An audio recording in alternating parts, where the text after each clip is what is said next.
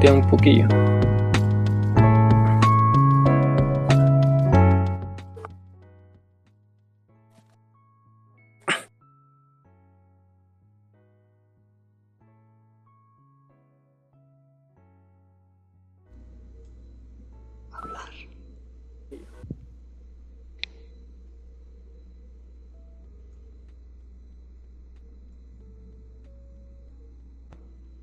¿Qué somos?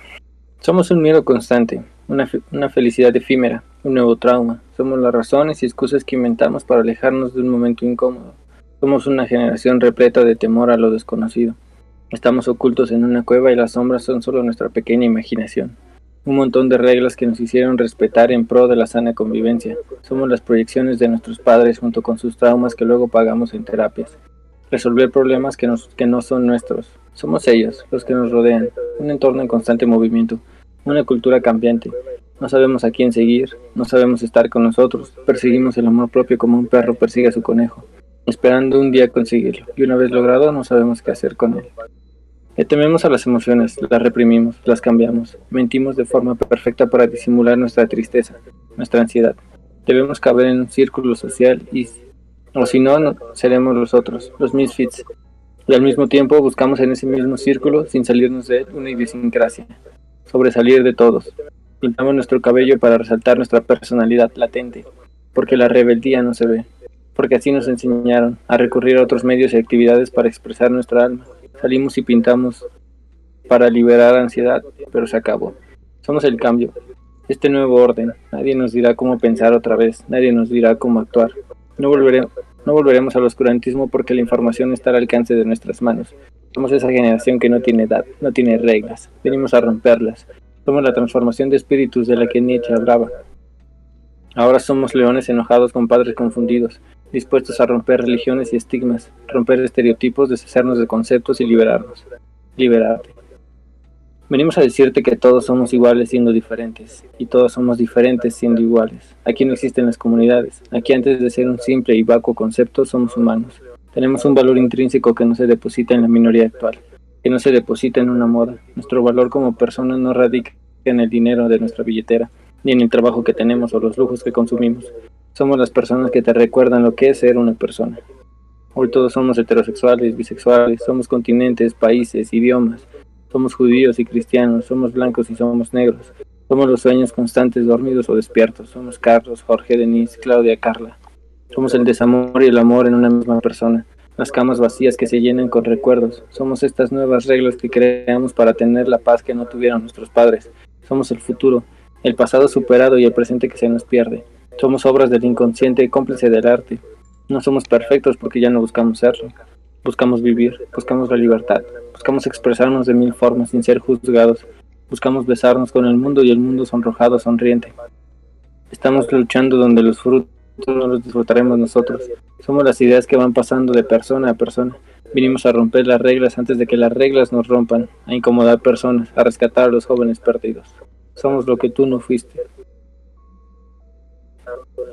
Pues eh, para empezar este podcast eh, presentamos a los hosts de siempre, Miguel y Frank y nuestro invitado especial Denis.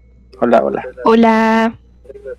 Hola. Buena noche. Buenas noches. Ese, Buenas noches. ¿Cómo están? ese, ese muy ¿Cómo se bonito están intro pasando? me dieron ganas de cantar. We are the world. We are the children. ¿Qué? Bonito. Muy buen intro, la verdad. We are the ones who make a brighter day, so let's start Muchas gracias. Venimos a voz México aquí. Ya no somos un podcast, ya vamos a hacer un reality show. Un reality. Órale. Oh, ¿Mm? no me lo esperaba, pero Em- mira, empe- empezamos como, como revista, luego después hicimos podcast y ahora vamos a hacer reality show. Acapulco Faraute o Faraute Short, como quieran. Bueno, bueno, lo que nos truje, chencha. Hoy vamos a hablar este sobre un tema un poco polémico. Sí, podría decirse polémico, polémico, que es lo el progresismo. Este, primero vamos a, a- tratar de definir lo que es lo que es este progresismo. Según Wikipedia y otras fuentes de consulta muy confiables, dicen que este, el progresismo es una postura eh, social, política, económica, eh, que se define por la creación de, más bien que se define por la defensión de la creación de un estado de bienestar y defiende los derechos civiles como es la igualdad económica, la igualdad social, la participación ciudadana y el cuidado del medio ambiente. Eh, ¿Alguno de ustedes eh, tiene alguna definición propia de lo que es progresismo? ¿O alguna definición que no haya sacado de, Wikipedia o de, eh, o de alguna otra wiki? Ah, bueno, yo creo que yo podría este nada más como agregar que el progresismo también es está en la parte del centro izquierda más o menos de bueno, pues ya está a la derecha y la izquierda, el progresismo está en la parte izquierda y ya nada más como agregar esa partecita. La izquierda y la derecha no existen. Es raro, ¿eh? Ah, Bueno, pero políticamente hablando, eh, como la gente lo casi siempre lo suele ver, porque aunque no exista, pues se sigue hablando mucho en política, entonces sí existe en cierto punto. Sería como un concepto antropológico, ¿no? Izquierda y la derecha. Algo más social en, en vez de algo más técnico. O algo más estrictamente... pero políticamente hablando, eh, como la gente lo casi siempre lo suele ver, Ajá, sí, exacto. como ven ustedes. Pues no sé, para mí el progresismo son como las nuevas reglas que quieren acabar con las otras reglas, las antiguas, o sea, como si fuera un nuevo mandamiento, un- un- una nueva Biblia para acabar con la Biblia anterior y empezar a liberar como esa parte, eh, no sé, como del conocimiento, de la mentalidad de las personas actuales. Así yo veo el progresismo desde el punto de vista idílico.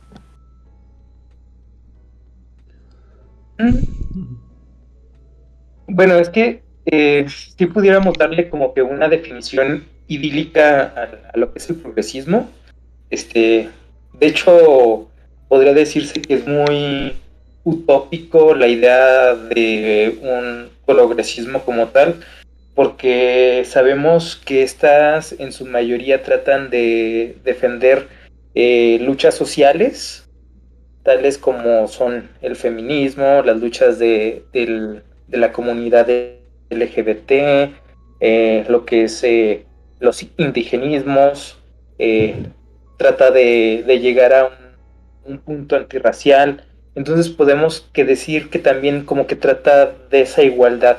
Pero aquí vamos a, a ver ciertas posturas que pueden ir en nuestra en nuestro término de progresismo. Por ejemplo, estaba viendo que el progresismo también puede considerarse como una postura directa o totalmente contraria a lo que es el conservadurismo. Eh, van para entrar un poquito en contexto, ¿cómo pu- ¿qué pudiéramos definir nosotros como conservadurismo? Las reglas antiguas, ¿no? Es lo que te decía de las, de las normas, reglas sociales que tenían antes, de todo tenía que ser como se supone que debía ser. O sea, me refiero a, a la, no sé cómo, el papá trabaja, No, nada más más queda en casa la- y así. las reglas que se constituyeron en la sociedad durante la época clásica mayormente de la de Europa. Eh, creo que eso se, se puede llamar el, eh, el conservadurismo desde, el- desde, desde antes del, de los burgueses, desde el feudalismo que se empezaron a, a crear ciertas normas y después con esta transición hacia eh, el capitalismo y el cambio de poder de, de la monarquía hacia los burgueses y crear todo ese conservadurismo, creo que eso se le define. Creo que a esos rasgos o esas costumbres y tradiciones de esa época se le llama conservadurismo. La Claro, del se va cambiando y se va transformando esto.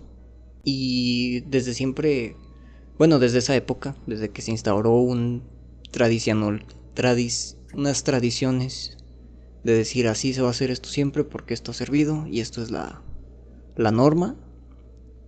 Desde ahí, em, pues empieza a hacer revoluciones y a hacer protestas pro- eh, progresistas para con la Revolución Francesa, ¿no?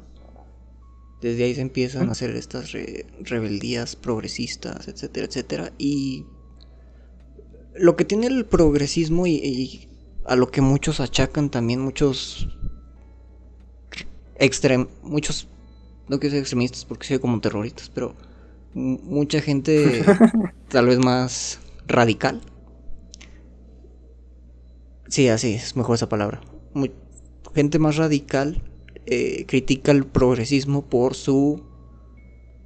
principalmente porque apunta a reformar en vez de destruir y volver a crear algo nuevo. Por eso hemos visto que aunque se han hecho grandes cambios desde la Revolución Francesa, eh, aún sigue habiendo como descontento y siempre... Y hasta parece cíclico, ¿no? Van pasando estas épocas y estos movimientos y se repite o se busca de nuevo el cambio, Sí, de nuevo de- el cambio, de nuevo el cambio.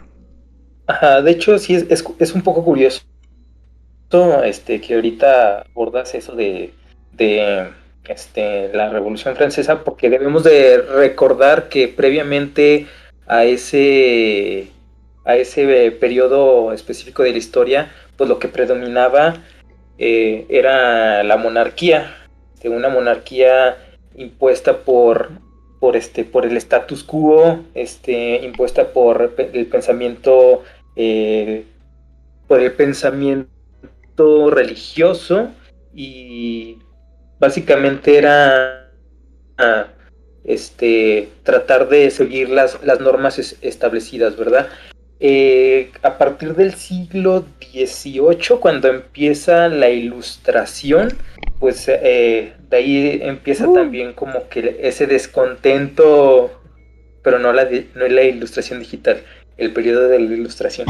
Llegó ese, ese periodo de, de descontento social y es lo que provocó que si se hiciera o se desencadenara eh, esta revolución que después, este, años después también desencadenó la, la revolución liberal del siglo XIX y luego se juntaron otros aspectos como lo que fue la, la revolución industrial que también hizo como que la gente viera que no solo lo que se define como lo, lo natural es lo que nos rige. Entonces, a partir de ahí como que se empieza a hacer un, un cambio de paradigma en, en el pensamiento general y empieza a haber como que este descontento que se conoce como, como un progresismo a la fecha, que en aquellos entonces tenía otro nombre. Por ejemplo, a los que ahorita nosotros llamamos progreso progresistas, en aquellos entonces se les pude, se los pudo haber llamado socialistas o patriotas. Entonces, como la, ontología, la ontología del conservadurismo sería la jerarquía, ¿no?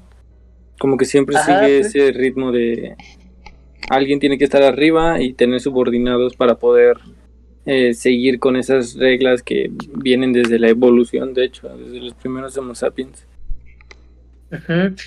Precisamente, porque también, de hecho, la, lo que es el progresismo este, se define o se puede, de, tiene como pilares este, estos dos definiciones, lo que es el constructivismo y el existencialismo.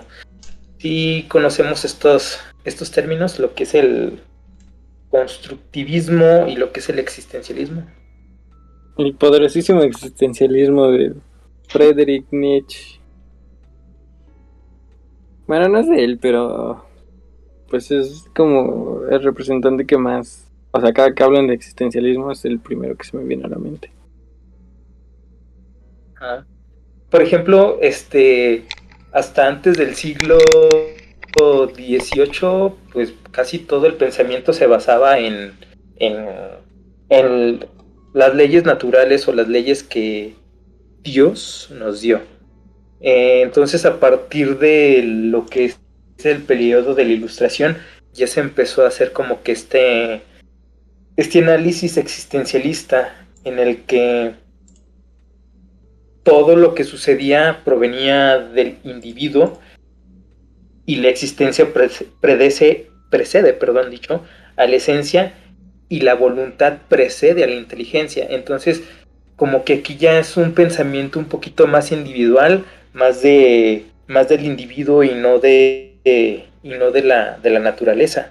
Y también viene el origen de la palabra más usada por este, los progresistas, lo que es el constructivismo, que podría decirse que esto se define como que la realidad es una construcción social y no hay que apegarse a la una tradición preestablecida. Por eso las personas que no se apegan a esta, a esta tradición se les dice que se están deconstruyendo. La palabra famo la, la, la palabra más predilecta de los progresistas hoy en día. Aquí yo quiero hacer una aclaración etimológica. La palabra deconstrucción significa eh, deconstruir una obra literaria, una obra artística. Por ejemplo, un, un poema, la deconstrucción de un poema sería sacar la métrica, los párrafos, las figuras literarias. Este, de una canción, pues las estrofas, los ritmos, los tempos, eh, cosas así. Después vino un vato que no recuerdo cómo se llama y empezó a utilizar la palabra de construcción o el concepto de construcción como una introspección y reflexión del ser humano. O sea, que es lo mismo, introspección, eh, ver hacia adentro, metafóricamente, eh, tus errores del pasado. O sea, empezar a analizar qué eres, qué fuiste, qué quieres ser, para empezar a hacer una reflexión. O sea, si solo haces la introspección y ves, ah, pues ayer hice esto y ya.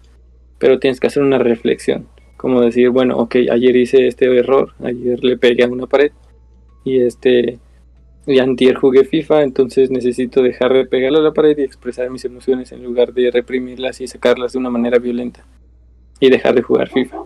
Entonces la deconstrucción en un sentido antropológico, un sentido más eh, mediático, es pues es que ya no es errónea porque el lenguaje pues va cambiando, ¿no? Pero sí es esa eh, pequeña diferencia de que no se olvide el concepto actual, pues, no sé, no sé, sí, suena muy conservador mi comentario, pero siento que, que, necesitamos eh, también deshacer, bueno, no, desmenuzar más bien los conceptos para no decir de construir, en, en lugar de eso, pues decir, ah, mira, necesitas hacer una introspección de tu, de tu ser y después reflexionar cómo quieres llegar a, transformar todos los, los errores o las cosas que hiciste mal. Porque de repente pues le dices a alguien un FIFA, oye, me tienes que deconstruir y ese vato pues no va a saber, ¿no? Así como, ah, estás loco, yo estoy bien. Entonces es más fácil que llegues de la forma más diplomáticamente posible, decirle, eh, estás cometiendo estos errores, no es tu culpa, porque fue la cultura que te hizo así, tu entorno te hizo así. Pero si es tu responsabilidad cambiar esos errores. Es lo mismo que decirle introspección y reflexión, pero con un lenguaje más mediático, con un lenguaje menos este, rebuscado, ¿no? Como decirle, acabamos, de, acabamos de descubrir que eres un conservador del lenguaje. Soy la mezcla de los dos, siento. O igual sí, soy conservador. pero sí, o sea, el primera, la primera persona que usó la palabra de construcción como en un en un lugar académico importante fue Jacques Derrida. Eh, pero él se refería más bien a, a, deconstruir lo que entendemos del lenguaje y las palabras, de, los significados que le damos a las palabras en, en, los en el texto. Siendo el texto todo la, el imaginario. Eh, eh, lo que pasa con el constructivismo y con el progresismo New Age en el que vivimos hoy en día es que está muy basado en teorías de Foucault, Michel Foucault, de Derrida eh, y de demás personas, pero no recuerdo bien cuáles otras más. Están basados en estos franceses del siglo XX, en el que empezaron a analizar la sociedad, eh, también de Lacan. Y, y Derrida es el primero en usar este, esta palabra de construcción. Pero él la usa, como dices tú, para deconstruir el texto más allá del texto para desconstruir lo que significa el texto para nosotros y por qué le damos esos significados a, a las palabras. Realmente está haciendo una deconstrucción válida según tus términos porque es un texto, pero se puede ampliar fácilmente esto, este concepto de texto a, toda la realidad en la que vivimos. Eh, y por eso también se utiliza mucho el término de construir. Ya fue filtrado muchas veces y ya llegó aquí muy coloquialmente. Eh, apuesto que muchos desconocen que, que, que lo, de, de, dónde salió, pues, y por qué salió, pero ya lo dan a entender como del que hablas.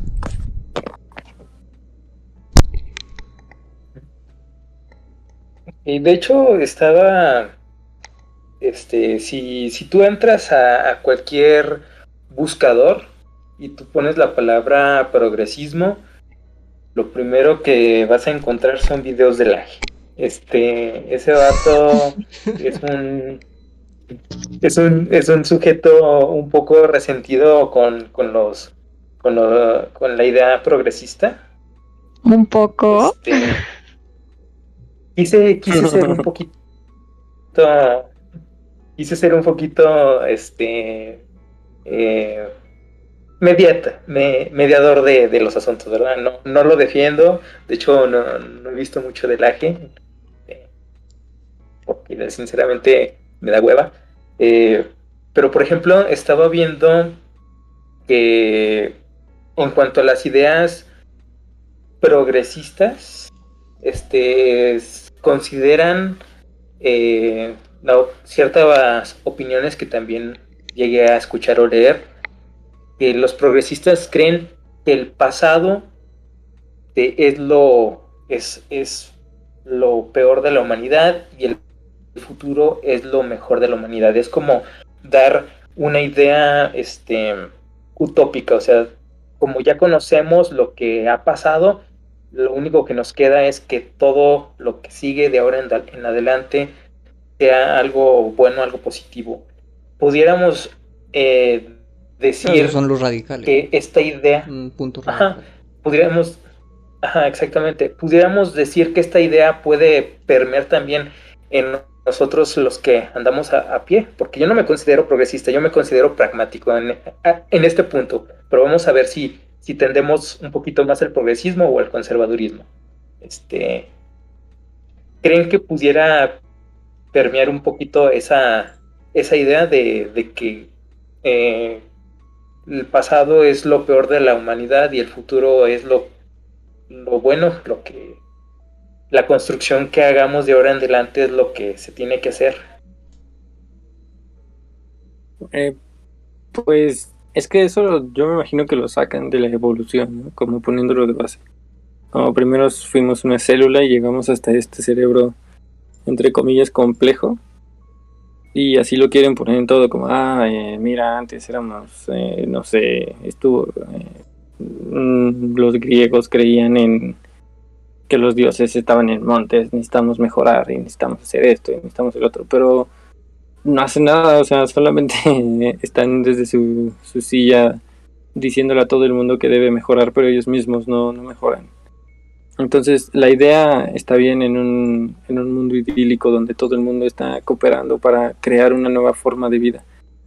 Pero, no sé, siento que, nos estamos estancando mucho y, estamos regresando otra vez a, a un antes del renacimiento, como decía el Hobbit, ¿no? De, se va a venir un segundo renacimiento. Este, pero pues tenemos que pasar por esta etapa de aceptar cosas que tal vez no nos gustan y cambiar otras si tenemos el poder de cambiarlo. Um, yo creo que es más como el aprender del pasado, ¿no? O sea, obviamente pasaron cosas buenas, pero pasaron muchas cosas malas, ¿no?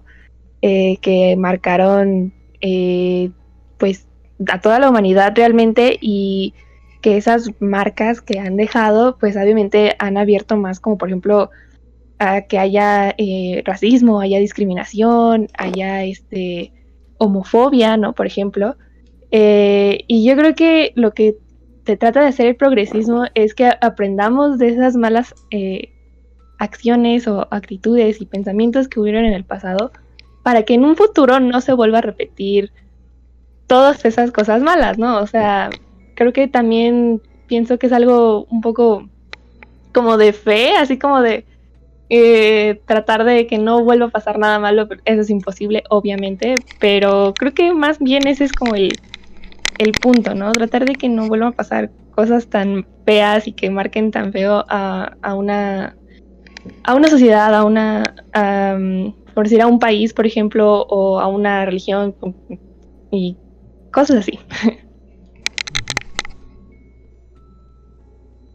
Vamos a, ponernos un poquito eh, extremistas, progresistas. Vamos a irnos, inclinarnos la balanza todo hasta, ese punto. Eh, y vamos a usar un poquito la imaginación. ¿Qué creen que podamos hacernos como sociedad para llegar a ese punto idílico que es la aspiración del progresismo? El, el que este lo que viene en el futuro sea lo mejor para todos como sociedad. ¿Qué tenemos que conseguir? ¿Qué tenemos que hacer? Yo creo que igual a lo mejor suena un poco raro, no sé, pero este, yo creo que la base de todo, eh, como siempre, es la familia. Igual y eso es también un pensamiento un poco conservador, porque sí lo es, pero hablando de eso, yo siento que al momento de educar a una persona, como por ejemplo, no sé si sepan, pero ahorita se está escuchando mucho como la crianza respetuosa, que es completamente diferente a como nos educaron hasta a nosotros y como educaron a nuestros papás, a nuestros hermanos mayores, a nuestros abuelos, ¿no? Es una crianza muy, este, muy empática, a mi parecer, y que también hay gente que empieza como a no, no a imponer eh, un género a sus, a sus hijos, a sus hijas, a sus hijas. Este, y creo que desde ahí empieza todo, el hecho de como también ser empáticos con los sentimientos de los niños, de no reprimir sus emociones, ¿no? no por ejemplo, de no decirle a un niño, este, oye, no llores porque los hombres no lloran, ¿no? Así de, oye, ¿por qué estás llorando? Este, está bien llorar, pero, eh, no sé, darle como esa empatía y, bueno, yo creo que desde ahí empieza todo y que también pues sí estén más abiertos como el respetar a diferentes personas que aunque todos somos diferentes, pues al final seguimos siendo humanos, ¿no? Y, yo creo que desde ahí se podría empezar. Somos diferentes siendo iguales. es que yo creo que ahí la pregunta sería, la pregunta fundamental sería, ¿a quién le preguntas? Porque algo que que he notado es que aunque la bandera reaccionaria se tenga como lo opuesto al, los al progresismo, lo que me he dado cuenta es que los personas progres también tienen su parte emocional que reacciona hacia un evento y por eso se, se vuelven progresistas. Eh, de esto me di cuenta de que, por ejemplo, en México ahí está, es fuerte el movimiento progresista aunque en política no se ve mucho. Mientras que, por ejemplo, en Argentina o en España es muy, es muy fuerte el movimiento reaccionario. Que fue donde yo dije, ah, caray, ¿por qué será? Mi teoría es que en México, eh, pues la vida está más, más gacha, ¿no? Es más fea en general, al día a día. Que por ejemplo vivir en un país más seguro como España o como Argentina. Por diferentes circunstancias. Pero a lo que voy es que en Argentina están acostumbrados a la izquierda y tienen muchas políticas de izquierda. Entonces, las personas tal vez normales, neutrales, no ven todas las decisiones políticas muy muy justificadas y por eso como que les atrae el lado, el otro lado. Y por eso también creo que aquí en México el movimiento progresista es más fuerte, porque hablando de política, las políticas aquí son mucho más hacia Estados Unidos, hacia el imperio. Entonces, lo que, a lo que llego es que si las políticas y lo que te imponen es, es esto porque sí, si eres alguien que le afecte para bien, obviamente va a estar de acuerdo, pero si eres de la otra parte, que y si no se controla bien porque pues, el capitalismo defrauda, etcétera, pues entonces va siendo más y más grande el, el movimiento opuesto al oficialista. Entonces por eso yo digo que depende a quién le preguntes qué se debe cambiar y qué no, para mejorar. Bueno, sí, tienes razón. El, llegar a un estado de bienestar, pues va, va a depender mucho de, la ideología o de la idiosincrasia o de, cada una de, las personas, ¿verdad? Este, pero aquí teniendo en consideración que se pudieran respetar eh, los derechos civiles para llegar a una, una igualdad económica eh, y social y tener más participación ciudadana, ¿qué es lo que nosotros pudiéramos eh, hacer eh, para poder llegar a, un, a ese estado de, bienestar? ¿Tendríamos que adoptar estas ideas progresistas o tendríamos que hacer un híbrido de, de de lo que conocemos con lo que eh, puede llegar a funcionar. Yo digo que ser ecléctico, porque si adoptas todas las ideas, eh, eh, las nuevas ideas, dejas de pensar por ti y empiezas a pensar lo que ellos quieren que pienses. O sea, empiezas a, en lugar de construir un criterio, ya, ya agarras uno que está construido y es más fácil como la iglesia, eso es lo que te daba la iglesia, te daba todo un ideal ya construido y tú solamente lo agarras y lo haces tuyo, entre comillas, o te hacen creer que lo haces tuyo y realmente la iglesia está pensando por ti. Entonces, tienes que agarrar como ideas que te sirvan a ti basándote en tu experiencia. Por ejemplo, no sé, la idea de la familia que, que puso Denise, pues me sirve, ¿no? Entonces, bueno, la adapto a mi forma de vida pero también me sirve alguna idea de mi religión, no sé, cristiana. Entonces también adopto eso. E ir como mediando las cosas y, empezar a formar tu criterio, empezar a, leer, buscar eh, más ideales, más religiones, más corrientes filosóficas, hasta ya tener tú lo que tú quieres llegar a ser, lo que tú quieres pensar. Porque si, si adoptas una, una u otra, eh, no estás siendo tú, simplemente estás siendo un pequeño, un pequeño monito de plastilina que, lo va moldeando la sociedad. De hecho, estaba viendo que también las, las facciones más mm, radicales de lo que es el progresismo eh, también consideran que eh, la ciencia es la única verdad absoluta.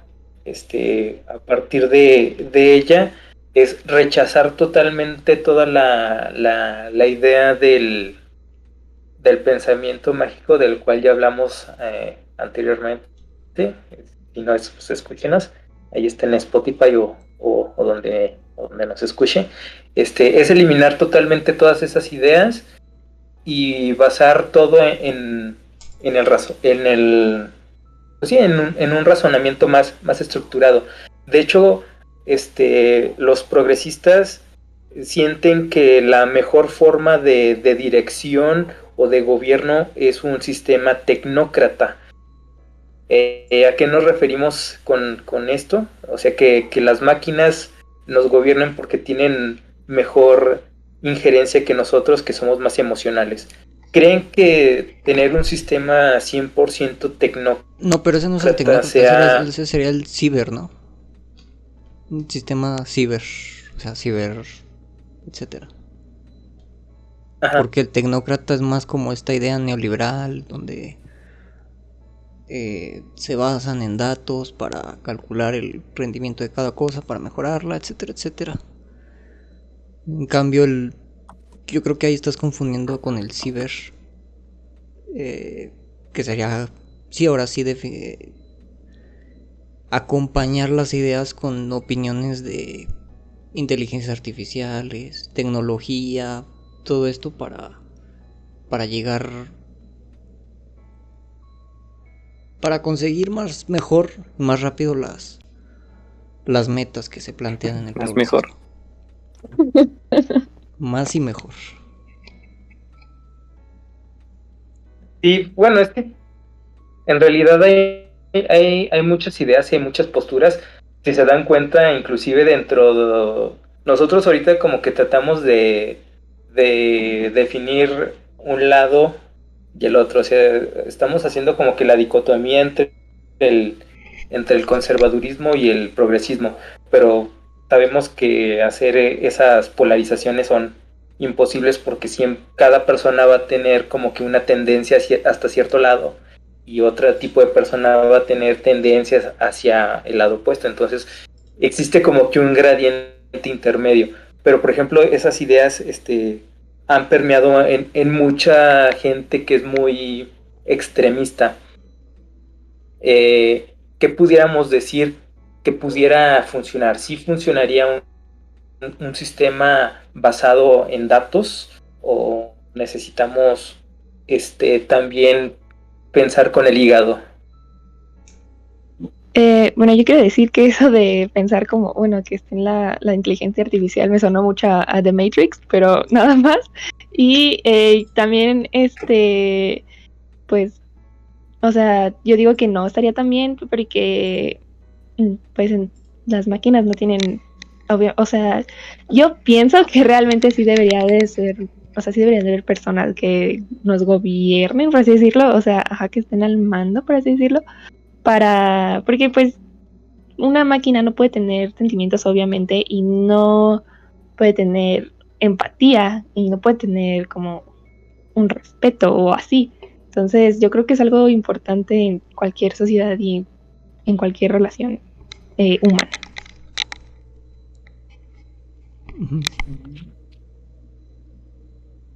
Eh, sí. De hecho, la, la inteligencia artificial siempre me ha dado miedo.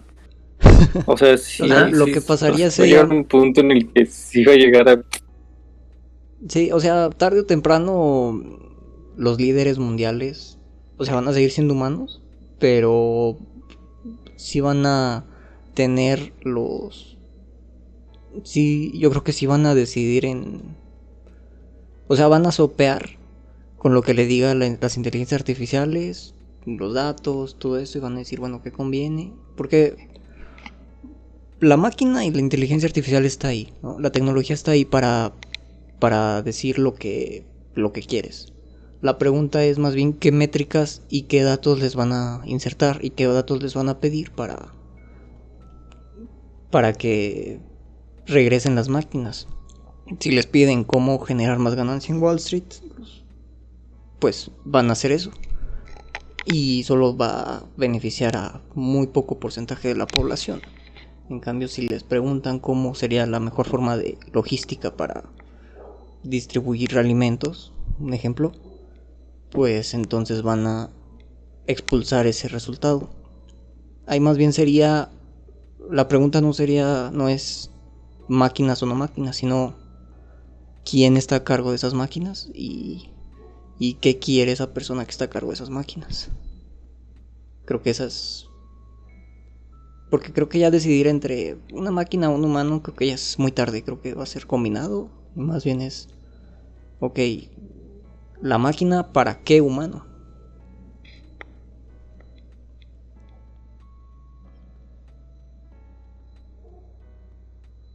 Sí, sí, es una, eh, es un dilema un poquito, este,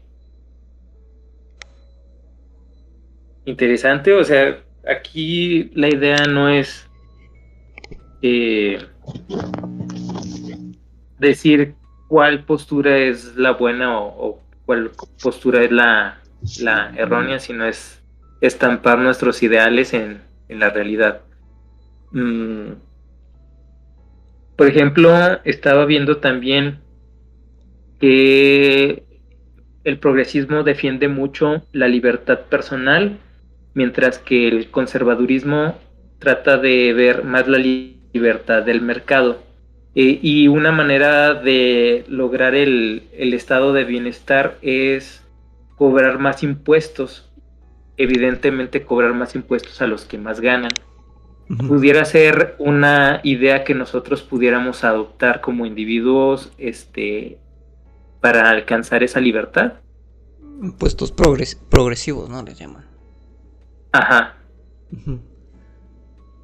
Ay, no sé, el término de libertad también es súper complejo. ¿no? Lo interesante es que, aunque el progresismo como tal tiene muchos conceptos, también cambia, depende de cada país y cada región. Por ejemplo, en Estados Unidos, que el progresismo es meramente o casi mucho, muy estético. En otros lugares sí es como más real y sí busca una verdadera lucha social que de verdad cambie todo el sistema. Ahí eso es más interesante. Cómo va cambiando de lugares. Por ejemplo, podemos decir que el Partido Demócrata de Estados Unidos es progresista, pero no muy de izquierdas. O sea, progresista en cuanto a que defiende muchos de estos luchas sociales, pero como que no resalta los cambios que de verdad se necesitan, solo los superficiales.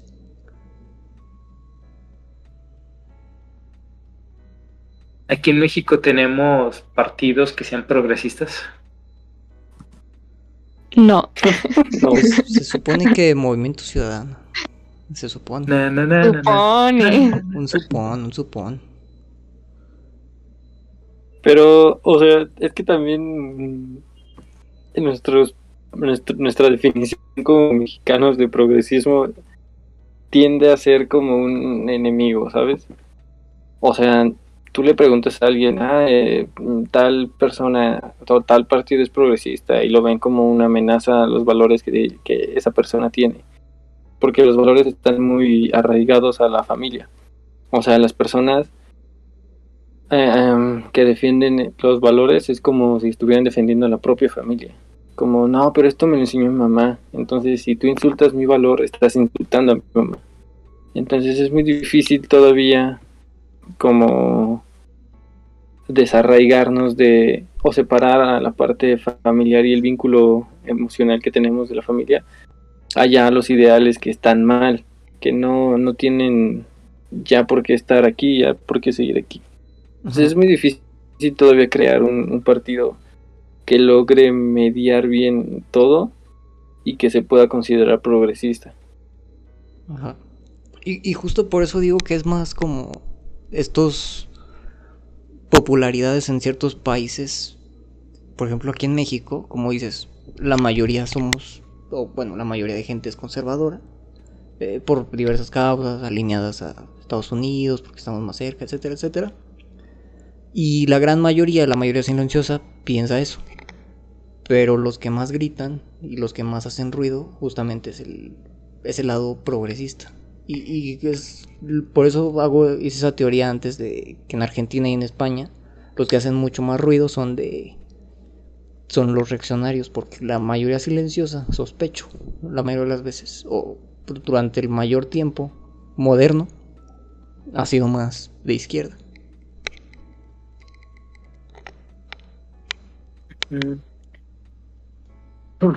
Pues sí, sí está medio complicado tratar de mediar aquí el, el asunto. Este.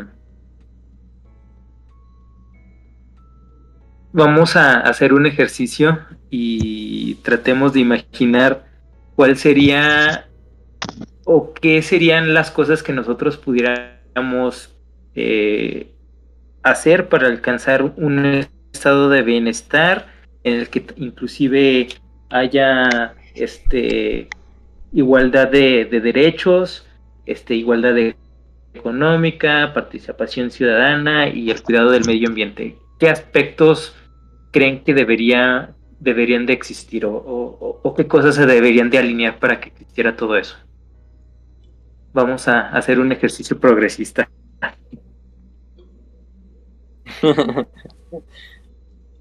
Esto es bien difícil.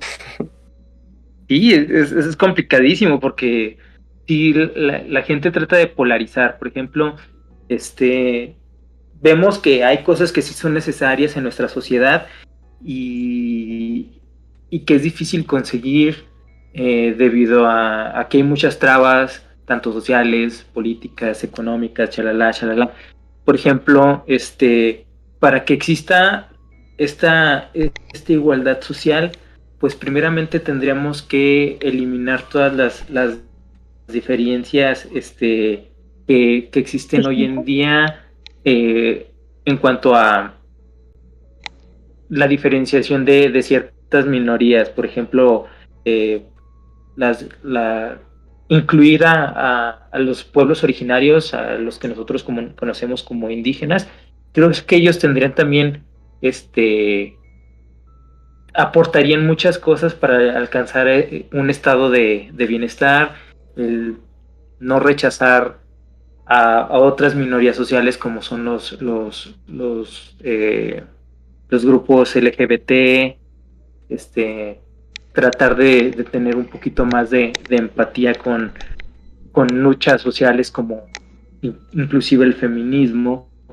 pero yo sé que es complicado, pero que pudiéramos nosotros tratar de, de incluir o de mejorar para alcanzar un, un estado de, de, bienestar este general. Uh, bueno, no sé si, bueno, hablando de feminismo, como lo acabas de mencionar, claro que eh, yo creo que la parte del feminismo que podría llegar a ser para ayudar como a llegar a este estado de bienestar sería el quitar el patriarcado, ¿no? Toda la parte, bueno, el patriarcado donde eh, siempre nos hemos desarrollado como desde siempre, ¿no? En toda la historia que trae un gran peso y unas eh, conductas bien arraigadas, ¿no? Como el machismo, la misoginia, y no solo de los hombres, sino de todas, todes y todos, realmente, este, creo que lo primero que uno individualmente podría llegar a hacer es eh, empezar a hacer una introspección, como dice este parde, eh, y ver qué conductas cada uno tiene, ¿no? Entre su familia, eh, consigo mismo, cuando está dando una opinión, eh, qué tipo de, o sea, qué, qué carga eh, machista tiene esa opinión, por así ponerlo. Eh, también con los derechos LGBT, ¿no? Este, pues es importante porque México es un país muy homofóbico, muy transfóbico y todos los fóbicos que hay. y vaya, también eso es creo que gracias al, a la religión. Creo que también el catolicismo, México es de los países más católicos que existe y pues no es muy, no, no ayuda mucho, ¿no? A, a las, este, a las personas que son diferentes, que somos diferentes, que este, que no creen en la mismo y, y, que al final también terminan siendo eh, discriminados en muchas ocasiones. Y creo que también una parte muy importante que, que eh, no sé, bueno, que se está empezando a hablar ahorita ya aquí en México es el racismo, ¿no? Este, el ya no, el, el que ya no haya racismo y justo también incluir a, a las personas indígenas.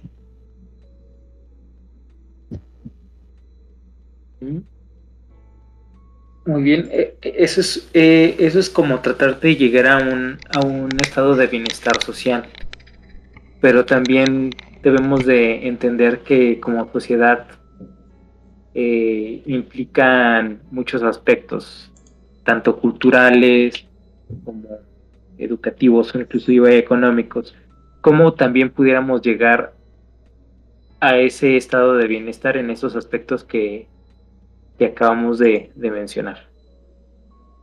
Ayúdenme Primero, a pensar, amiguitos. primero siendo consciente de una cosa que es muy importante. Es como en la religión, como decía Denise, en la religión pasa algo bien chistoso y paradójico si lo quieres ver así. Si crees en Dios es porque crees en el diablo, o sea, si crees en Dios es porque le tienes miedo al, al, contrario de Dios, al opositor de Dios. Entonces, si crees en el diablo, pues es porque también crees en el Dios, ¿no? Como si haces cosas buenas es porque estás creyendo en las cosas malas que te pueden pasar. Y aquí pasa lo mismo en la polarización de izquierda y derecha. Si, crees, si estás a favor de la izquierda es porque algo de, de la derecha te está incomodando o no, no simplemente no te gusta. No, no, no, es consciente de que puedes tener ambas partes. No, te, no tenemos esa libertad mental de decir, ah, pues mira, no necesariamente tengo que irme de un lado al otro, no tengo que estar en el negro o en el blanco, puede ser un gris. El problema es que ahorita están exponiendo a esas personas que empiezan a abrirse hacia, hacia esa libertad y los empiezan a catalogar como tibios. O sea, empiezan a decirles como, ay, pues si no eres de aquí ni de allá, eres un tibio. Y es como, no, dude. O sea, solamente necesito, necesito ser consciente de que puedo tener ambas partes. Y eso es una mayor libertad a decidir eh, esconder bajo o esconder tu personalidad bajo un concepto como lo es izquierda o derecha, como lo es progresista y conservador, como lo es blanco y negro, bueno, malo, Dios y el diablo. Simplemente es liberarte de esos conceptos y decir, pues yo no soy nada de esto. Yo no soy el concepto que, la sociedad quiere que tenga. Y yo creo que ese es el primer paso y es como el más importante. Decir, eh, ser consciente de que no necesitas estar de, un lado o del otro, simplemente empezar a, quitarte conceptos mediante la introspección, o sea, decir, bueno, eh, antes era de izquierda y me quité ese concepto, por lo tanto puedo pensar más allá de solamente lo que los ideales izquierdistas o las, las, ideas izquierdas me, quieren dar, o de derecha, me quité el ideal de derecha ya no soy de derecha y ahora soy más libre porque ya no necesito que una persona de derecha me esté diciendo cómo pensar y cómo actuar. Entonces, siento que entre más conceptos nos quitemos, menos palabras empecemos a utilizar para describirnos porque al final de todo, antes de ser una minoría, somos una persona. Y se nos olvida constantemente porque ponemos nuestra personalidad en el concepto y ese es el error más grande que puede ser una persona. Se le olvida que es humano y antes de ser humano es, es, el, ese concepto. Por ejemplo, antes de ser una persona es un homosexual, ¿no? Entonces el homosexual a veces se olvida de que es persona. Es como, no, tú eres una persona antes de ser ese concepto, porque yo te respeto antes de a ti ser no por progre, eres persona. Antes de ser, antes de ser progre, eres persona, porque yo te respeto a ti no porque seas gay, te respeto a ti porque eres una persona que intrínsecamente tiene un valor y ese valor yo lo estoy respetando. ¿Sabes? Entonces, para mí ese sería como lo más importante. Saber que las personas son personas antes de ser un concepto.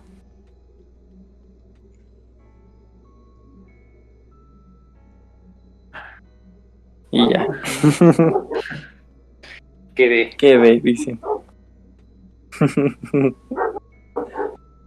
Sí, de hecho, es, esa es la como que el, fin, el fin último para lograr un estado de bienestar, ¿no? El, quitarnos las etiquetas. Eh, siento que el decir soy progre. ¿Crees que sea el fin último?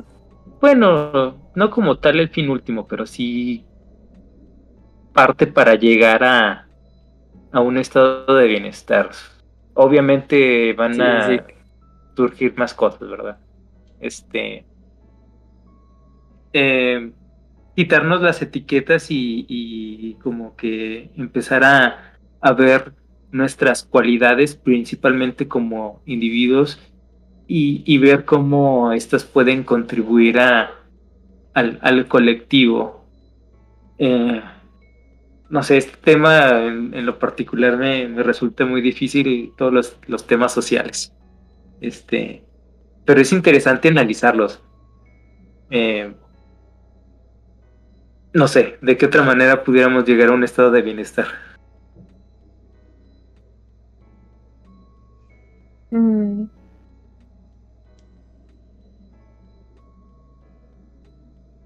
Ay, es que bienestar es, es complicado. Sí, sí, sí, es, es muy co- complicado. Como lo, más cercano. bienestar. Ajá, lo más cercano al bienestar. Porque igual no. Estamos diciendo que no podemos. en- que debemos de eliminar las etiquetas, entonces también como que el bienestar es una etiqueta. Pero ¿cómo pudiéramos llegar a lo más cercano que nosotros conocemos como bienestar? Hay una frase que es bien cliché, pero dicen que todo cambio es, eh, o sea, todo gran cambio empieza por uno mismo, ¿no? Entonces, sí creo fervi- fervi- fervientemente en eso, como primero tienes que cambiar tú antes de empezar a, querer cambiar a los demás.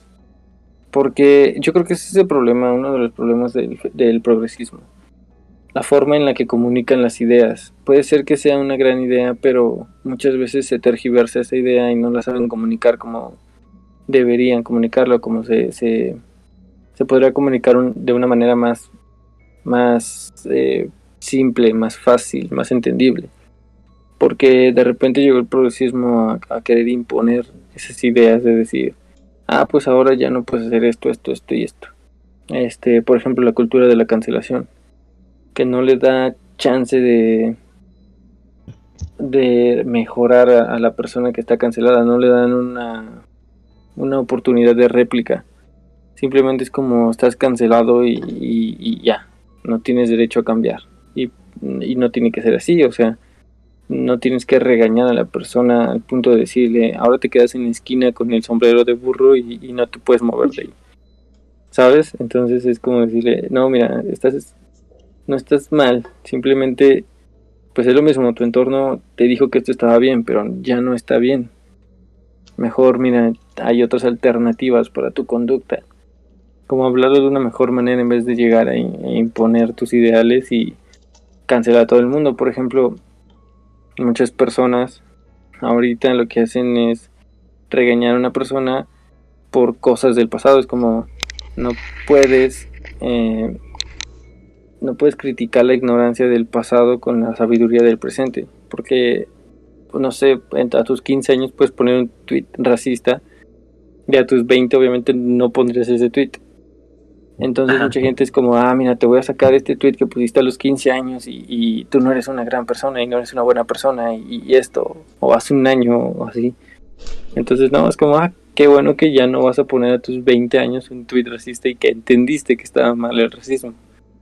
Pero ese es el problema de la cultura de la cancelación y, del pro- y parte del progresismo, no, no todo, pero sí parte de, de, ese, de esa comunicación. Entonces yo creo que para acercarnos a un bienestar o algún concepto este, cercano a ese, sería eso, como intentar comunicar mejor las ideas que tenemos y poner a la persona como persona este, y no como un enemigo, como un objetivo a vencer. Porque normalmente es que ay, a veces nosotros ya no seguimos una moral por seguirla, porque realmente creamos y tengamos fe en esta moral, sino como, como para decirle al otro que somos mejores, ¿sabes? Le, Pues, mira, yo tengo, yo salvo al mundo y a las tortugas y tú no, y, y eres un imbécil y no mereces estar vivo. Y es como, tú, no Entonces lo que- realmente en entonces lo que me estás diciendo- estás- eh, Entonces lo que me estás diciendo que el verdadero estado, lo que tú me estás tratando de dar a entender, o lo que nos estás dando, tratando de dar a entender, es que el verdadero estado de bienestar, bueno, el verdadero estado de bienestar no puede ser nombrado.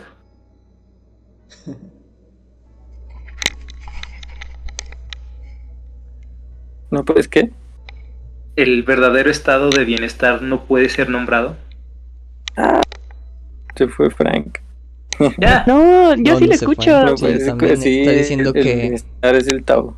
Bienestar. El bienestar. Eh, pues más o menos, ¿no? O sea, el si tienes una casa, seguro, eh, comida, pues, pues, pues ya no se oye tan Tao, ¿verdad? Pero sí, eh, por la parte en la que mencionas, sí tiene más, también tiene sentido, pero no es todo.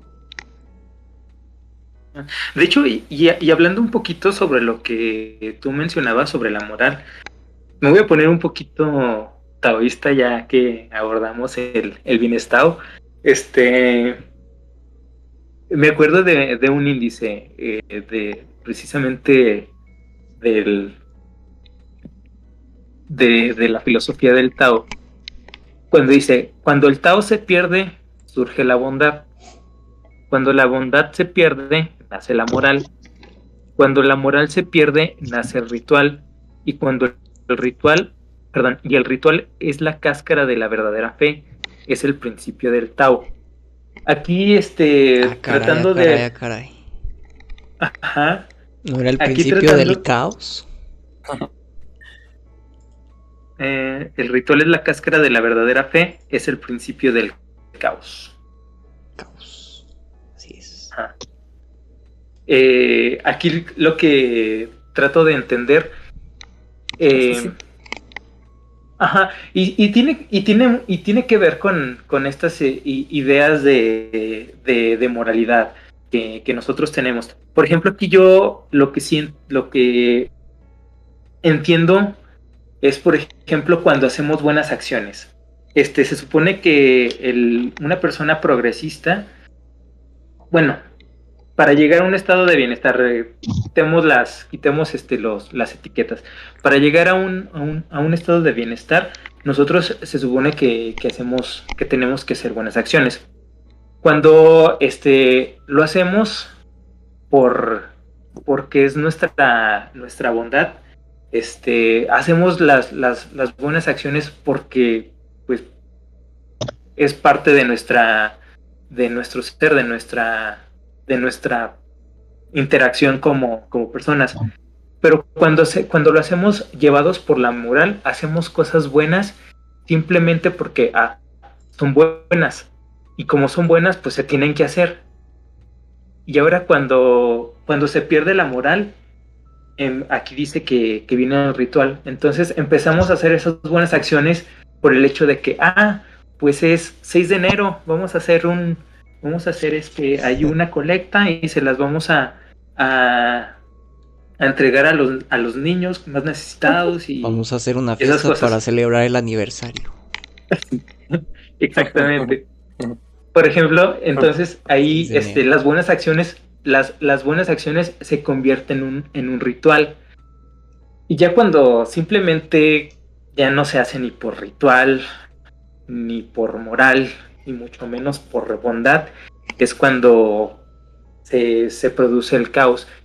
Entonces aquí lo que este trato de dar a entender es que pues para qué dejarnos llevar por, por una moral cuando podemos escalar un poquito más como personas y hacer las cosas por una bondad intrínseca entre, entre humanos, el alcanzar como que esa mm, no llamarlo igualdad, porque pues, tampoco no somos iguales, pero sí considerarnos este que todos tenemos las las mismas mm, los mismos derechos, las mismas necesidades, las mismas las mismas intenciones hasta cierto punto. Entonces creo que parte de, de un estado de bienestar sería como que eliminar esa, esa, esa idea moralina, o al menos esa es mi idea. Este, lo- Si tienen Ajá. una idea mejor, este, se las, se las acepto. Si lo pones desde, desde ese punto, Ajá. entonces haces, o más bien se ve el progresismo inevitable. Se ve ese cambio inevitable. Lo cual es... eh, estoy de acuerdo, creo que es inevitable el cambio porque al final, si no pudiéramos olvidar, si nunca pudiéramos morir, creo que no habría ningún cambio nunca, ni de evolución ni de nada. Em, por eso creo que el progresismo, tanto como el rechazar lo nuevo o de lo más joven, también es...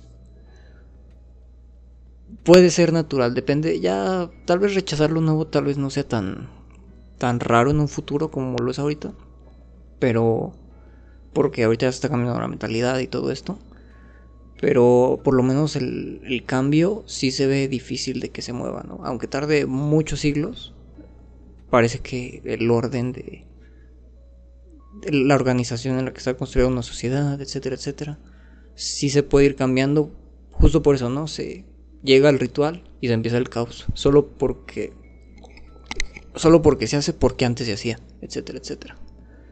Y aunque dure mucho tiempo, aunque haya una institución como la iglesia que diga es que esto siempre ha sido así y siempre debe ser así, pues pues no creo, o sea, ya llega un punto en el que inevitablemente se olvida, se llega a un punto en el que se pregunta ¿y esto por qué lo hacíamos? Entonces se, se cambia por algo mejor de la época. Que ahí también es como ese cambio de. O esa diferencia entre Oriente y Occidente, ¿no? Mientras Occidente siempre ha sido. una gran parte ha sido muy conservadora de es que esto es así y punto. Oriente, tal vez en la organización sí, pero en el modo de ver las cosas no tanto. En el modo de apreciar los conceptos que pueden cambiar y están siempre en constante movimiento.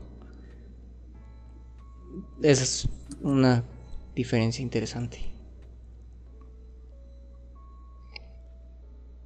Pasa muy chistoso con la moral.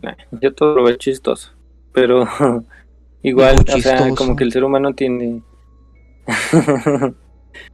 que el ser humano tiende a decir, bueno, es una buena obra, entonces eh, tengo permiso de, de- de hacer una cosa mala o una cosa ilegal o algo. Y viceversa, o sea, si, si alguien hizo algo malo, como que bueno, ahora tengo que hacer algo, una buena obra. Entonces, eh, ese es el conflicto constante del ser humano. Como, ya regalé juguetes chidos por dibujos feos. eh, no sé, puedo hacer algo ahí malo. O puedo eh, hacer, eh, no sé, ser, ser infiel o ir a pegar stickers o cosas así. Entonces, como que el ser humano tiende a ser, así. Ella hice algo bueno, entonces tengo derecho a hacer algo malo. Hice algo malo, entonces tengo la obligación de hacer algo bueno.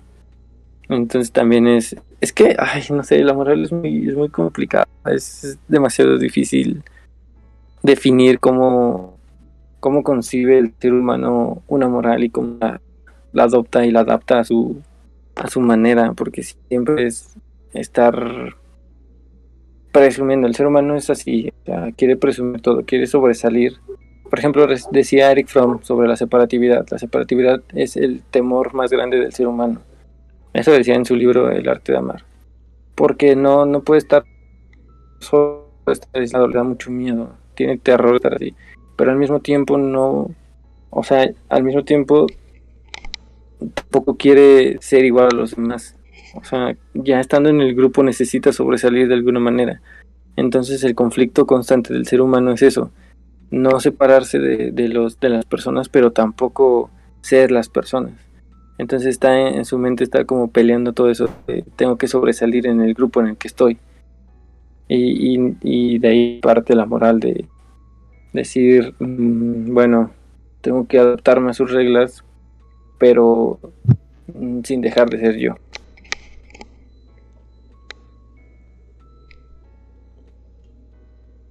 Que de Pero, otra ¿qué significa ser tú? ¿Qué significa ser yo?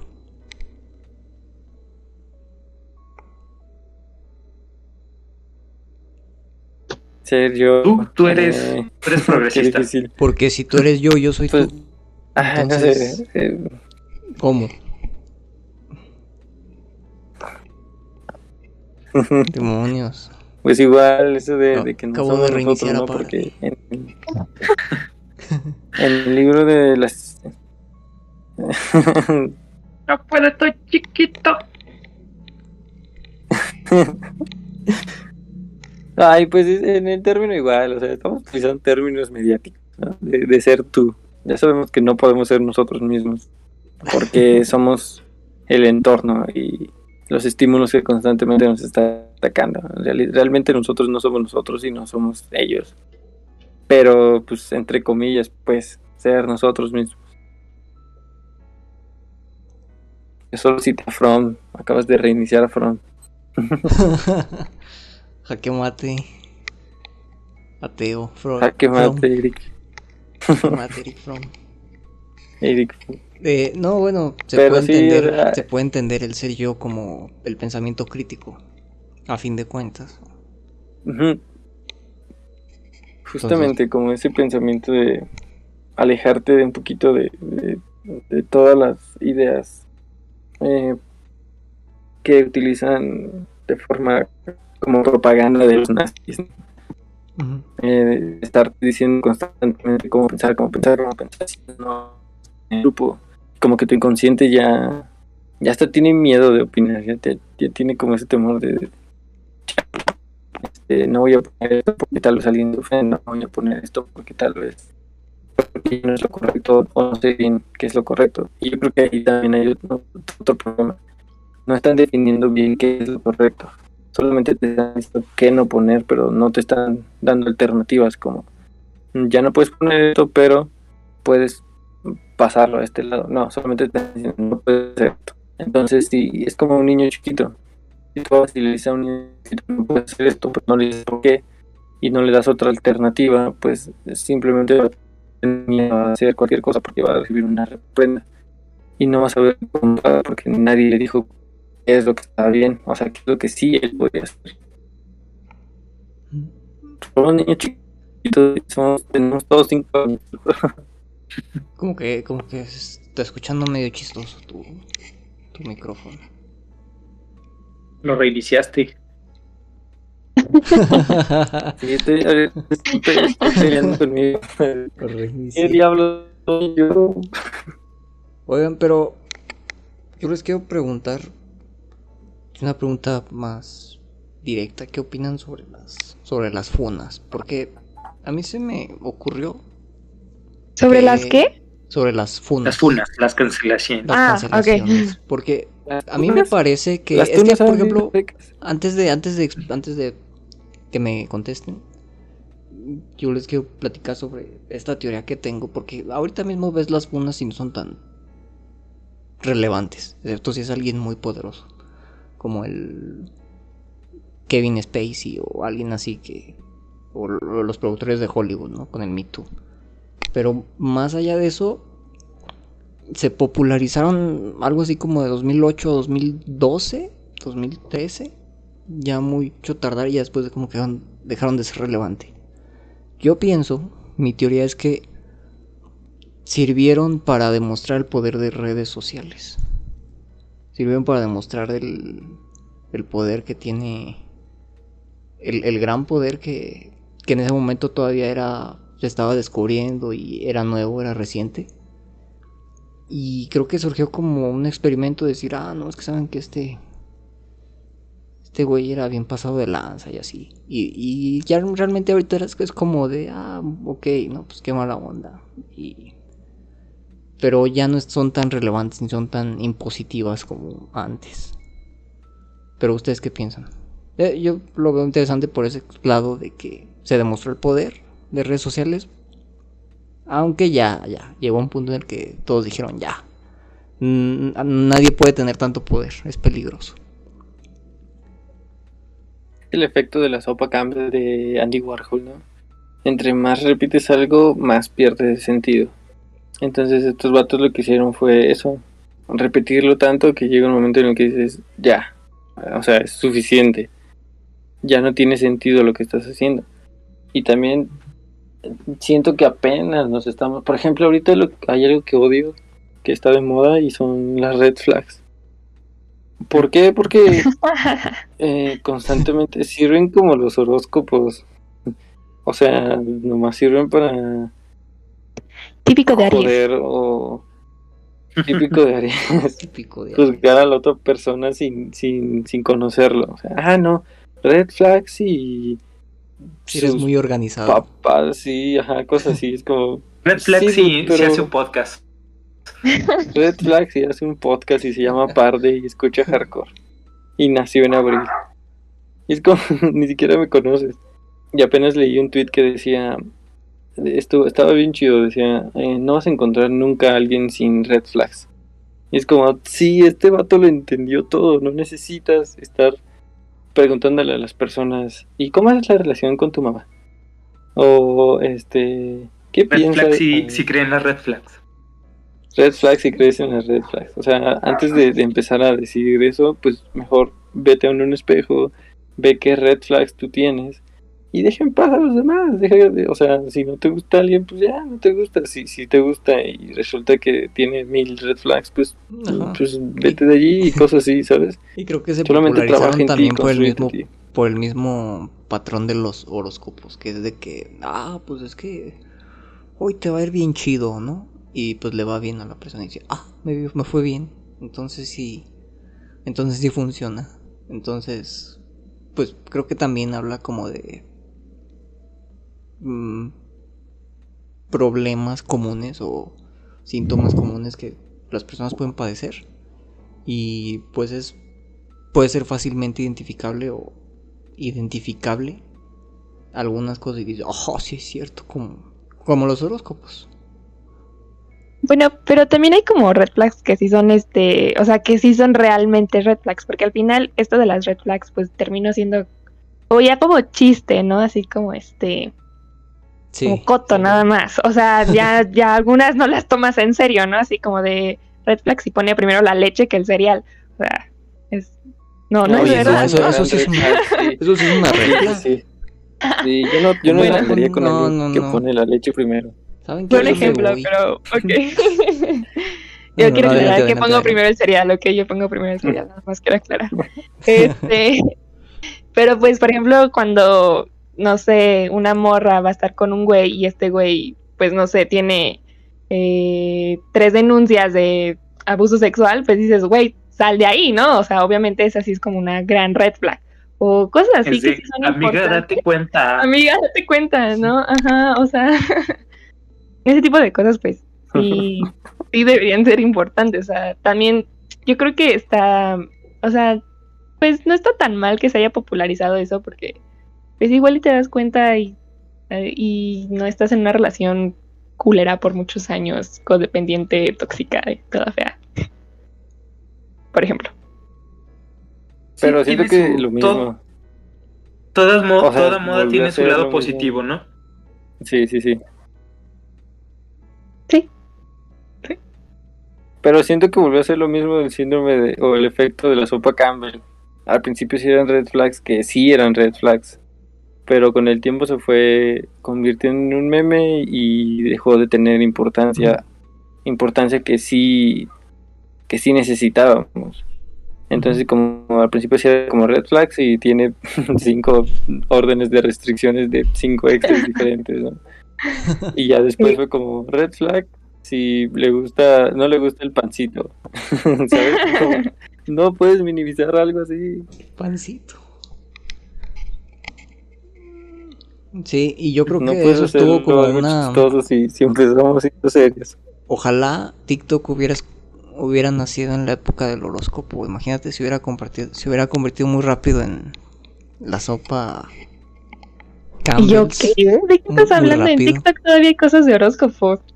En todos lados. O de- sí, sí, sí. Sé que todavía, sé que todavía No, sí, pero- muy vigente, pero a lo que me refiero es que por ejemplo lo de Red Flags pasó muy rápido y fue así como y, y siento que eso muy rápido y ese efecto Campbell también TikTok tuvo un impacto muy importante porque se reprodujo muy rápidamente. Fue un llama de petate, como dice mi mamá. Entonces, una llamada de petate que encendió muy rápido, encendió muy, muy alto y después se apagó muy rápido. Sí, Sí. las red flags. Ah. Pero qué bueno. o sea, qué bueno que se, que se esfumó muy rápido. Y siento, probablemente Denise me va a crucificar, pero siento que el progresismo también es una moda. ¿El qué? Es, es, es histeria colectiva que el progresismo. Siento que también es, es una moda, es, es esa mentalidad colectiva de estar constantemente pensando como los demás para pertenecer a ese círculo. Y cuando ese, esa moda cambie, este se va, va a ser, no sé, va a llegar otra moda más fuerte y todos se van a olvidar de que alguna vez fueron progresistas, de que querían un cambio, de que estaban hablando de diferente manera para incluir a, a personas no binarias. O sea, como que todo eso en algún momento, si no se mantiene, se va a ir olvidando y va a ser como, ah, pues alguna vez tuvimos progresistas, Ajá, cosas así. Yo siento que va a pasar esto. Yo creo que al contrario. De hecho, no creo que, por no es ejemplo, una moda, es un estilo de vida. Este, ¿Y al no creo que no creo que pase eso, o sea, porque al final de cuentas hay mucha gente que ya, y sobre todo creo que de mi generación, eh, hay mucha gente que empieza a hablar ya con el lenguaje inclusivo o lenguaje incluyente, y hay muchas personas, bueno, no hay muchas personas, pero ya hay varias personitas ahí que son eh, no binarias, ¿no? O sea, o son género fluyente, o son este no binarios, etcétera. Eh, y al final sí creo que se mantenga. Ya hay, a veces hay pequeños artículos, obviamente, que también son de parte de la comunidad, que pues ya utilizan un lenguaje incluyente, ¿no? Y está bien, o sea, no creo que eso se vaya, la verdad. Yo creo que sí va a continuar. Y sobre todo pues porque existen estas personas, ¿no? O sea, no puedes, la idea es una moda y ya, ¿no? Porque van a seguir existiendo estas personas. Y como dijeron hace rato, o sea, realmente somos las que hacemos más ruido. Puede que no seamos la mayoría, pero sí hacemos mucho ruido y no creo que dejemos de hacer ruido y tampoco las generaciones que vienen después de la mía. Ya. Sí, yo Es creo que es mamá, que no es una no. etapa. Los que saben Sí, al mismo los tiempo. decían lo mismo. O sea, yo creo... Ah, bueno, yo, yo voy a poner el A ver, adelante. de los punks. El bebé turno, saquen el bebé Eh, turno. los punks decían lo mismo. O sea, tenían un. te- tenían, tenían ideas también parecidas a las de ustedes, que era derrocar la, la forma ¿Quién es? en la que pensaban sus abuelos y sus papás. Los punks. Los, Ah. los punks. P-U-N-K. Pero es que ellos Es- lucharon contra el imperio ellos del tenían así como. Y eran. mar- eran y- y lograron que se... ahora ya son imperio. vendedores de Oxxo. Pero, Pero pues- igual ellos tenían esas ideas anarquistas, esas ideas de no, nuestro movimiento va a trascender, vamos a derrocar las jerarquías, el sistema, vamos a ser libres. Y, y de repente era como, sí, el, el punk, y, y como que se fueron formando, y de repente pff, terminaron y todo el mundo se fue a trabajar en el Oxxo, terminar carreras, estudiaron Derecho porque pensaron que iban a derrocar al sistema dentro del sistema y se convirtieron en el sistema. Entonces, tengo, tengo, tengo cierta fe, porque la neta sí, sí tengo fe en que no sea una moda, en que sí logren trascender. O sea, ya lograron muchas cosas. Por ejemplo, dentro del progresismo, pues como dijeron, está el feminismo y el feminismo logró la ley Olimpia. Y está con madre esa ley. Pero sí quiero que trasciendan más allá de, de lo que, de los logros que ahorita están teniendo y que no se quede nada más en una moda. Excepto el lenguaje Me voy a inclusivo. adelantar. Ese sí puede Me voy a adelantar. moda. Me voy a adelantar tantito a la sección de recomendaciones. Y hablando de esto, me gustaría recomendarte mucho el este texto de, de Fernando Pessoa que se llama El banquero anarquista. Está, está muy, muy chido. Precisamente habla de, de un sujeto que en su juventud se consideraba anarquista y ahora de adulto trabajaba en, en un, en, un, en un banco de banquero, precisamente, por eso se llama así. Este, y, y precisamente dice, aunque tú me veas así, que ya no tenga mi ropa punk, me considero ahora más anarquista de cuando era joven, porque mis, mis ideales son, son diferentes eh, en el sentido de que ahora sé cómo actuar, ahora sé qué hacer y sé cómo, cómo lograr lo que yo quiero a través de, de, infiltrarme en el, en el sistema.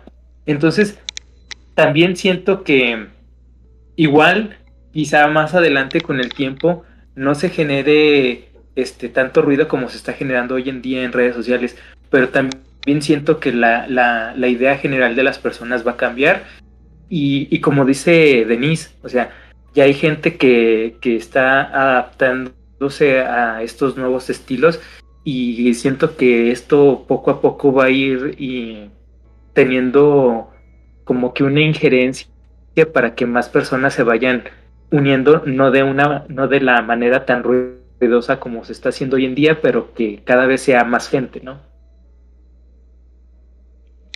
Pues ojalá, tengo fe, de verdad tengo fe en que eso pase, porque no sé, necesitamos ese cambio, necesitamos tener algo ya más libre. Pero también te digo, está, están los punks, están muchos, muchos, este, como tribus urbanas que intentaban también derrocar esas ideas y lograron Eh, un sí, o poquito sea- y luego pues, se cayó. es lo que te iba a decir, Mande. o sea, no, es lo que quería, de hecho iba a decir, no quiero sonar grosera ni nada, pero ah, pues Pero estás bien pendejo. no, o sea, lo que quiero decir Pero es que sí pues sí, son tribus, son tribus urbanas, ¿no? O sea, este no es un movimiento social como tal, sino es una tribu urbana. No, como que siento que no, mm, no está tan bien comparar esas dos situaciones.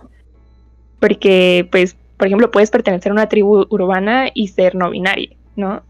O puedes pertenecer a esta tribu urbana y ser feminista y etcétera. Entonces, eh, mm, o sea, lo que quiero decir es que está como, siento que es un, o sea, que no está muy bien compararlo, ¿sabes? Y ya. Es que los punks tampoco, o sea, también eran un movimiento social, porque sí tenían ideales, pues tú, tú los veías ahí comiendo de la basura y tal, pero sí tenían ideales chidos. O sea, bueno, en, en la prepa en la que ibas, sí, los punks iban ahí, los basureros y sacaban comida. Pero, o sea, los punks punks, de verdad, sí tenían esos ideales y, y te juro que, que muchas veces los comparo, al progresismo lo comparo mucho con los punks. Igual es una mala analogía como todas mis analogías, pero sí es como... sí, es, sí, yo Más lo- las analogías. problemas con las analogías y metáforas, pero sí es como eso, como que también tenían mucho, mucho ruido, mucho, o sea, tenían esa, ese ímpetu de querer, de de verdad querer cambiar el sistema, porque pues yo también, entre, bueno, no, no tanto quería ser punk, pero sí tenía también esos ideales de, de ir contra el gobierno, de derrocarlo, de, o sea, me sentía bien radical escuchando System of a Down, ¿no? Y ya, y el genocidio y no sé qué. Pero ya conforme, conforme vas creciendo, te vas dando cuenta de que solamente eres una pequeña persona y estás eh, gastando tu vida en una lucha imposible. Bueno, yo lo veo así. O sea, derrocar el gobierno es muy difícil para una persona que está ahí nomás. Entonces empecé a vivir mi vida así como bien tranquilo. Pero te digo, lo mismo pasó con los punks. Crecieron, se volvieron banqueros, se volvieron este ¿cómo se llaman esos que atienden el Oxxo? O sea, no está mal, pero sus ideales Patitenderos. sí, hicieron una revista digital, luego un podcast. Este pero no, o sea, no está mal, no está mal sus trabajos, pero sus ideales terminaron ahí. Y aunque tú digas, no, pues es que yo soy banquero, pero mis ideales siguen firmes. Sí, pero sigues contribuyendo a lo que odiabas. O sea, te quedaste a la mitad de todo tu sueño idílico que tenías. Y a Entonces, la mitad, igual ¿no? sí. Como al inicio. Sí, como. Sí. Es que precisamente ahí me gustaría precisamente me gustaría este hacer un, un paréntesis o sea este podemos tener todos estos ideales podemos tener todas es- estas aspiraciones altas nobles y lúcidas. Este pero realmente creo que hacer un cambio verdadero no es de la noche a la mañana. Eh, hacer este que nuestras ideas resu- re- resuenen resonen no sé cómo se diga. Razones. este razón bueno hacer que, que- que nuestras ideas ha- hagan eco eh, requiere mucho tiempo y quizás algo que nosotros iniciamos este no nos toque ver su resultado en nuestra vida ya sea porque este el tiempo no nos dio la vida no nos dio o empezar o, o el sistema evolucionó más rápido que, que nuestros ideales. Eh, pero siento que sí, sí es indispensable que si tenemos eh, este ideas claras, eh, trabajemos en ellas y, sé que este tipo de, cambios no va a ser de, de un día a otro, ni de un año a otro, es más, ni de una década a otra, pueden ser generaciones inclusive, pero pues qué bonito se siente ser, ser el motivo, ¿no? Este, el, como, como por ahí leí en, en, alguna ocasión, este, la felicidad de ser la causa. Sí, qué bonito, yo también estoy de acuerdo con eso. Pues fue lo que puse en mi intro. Nadie escuchó mi intro, maldita sea. Yo lo puse ahí. Sí, pero luego cambiaste, cambiaste, el discurso y ya como que a lo largo del podcast y como que, ah, caray, ¿qué pasó con la intro bonita? Sí, ¿qué pasó ahí? ¿Qué pasó con ese discurso? Uy, no, progres te escuchas en tu intro. Pues no, qué no, muy pues amoroso. estoy diciendo, estoy diciendo todo lo que dije en mi intro, nada más que lo estoy despellejando. Dije que nos quitáramos conceptos en el intro y ahorita estoy sosteniéndolo. Aquí ando, mira. ok, ok. Ah, bueno. Sigo siendo el mismo hippie de, de cuando empezó el podcast, ¿eh? De hecho, yo sí vine a, estampar mis, mis ideales. O sea, yo vengo con, con las intenciones de que si mi, mis ideas no son las correctas, pues tratar de hacer los cambios pertinentes. Ah, yo no. ah, bueno. Yo ah. soy absolutista, entonces mis ideas son, son lo que va a cambiar el mundo y ya. ¿Y respeto las opiniones equivocadas? No, tampoco. Respeto tu opinión equivocada. Ok, gracias. Respeto tu opinión como J Balvin a Residente, así. No, pero sí, o sea, ya hasta se me olvidó que, de qué estamos hablando. Pero pues de los punks. De que eras punk. Y ahora sí es una revista. punk y descubriste que fue una moda. Y ahora yo quería ser punk. yo quería ser punk, pero nací después.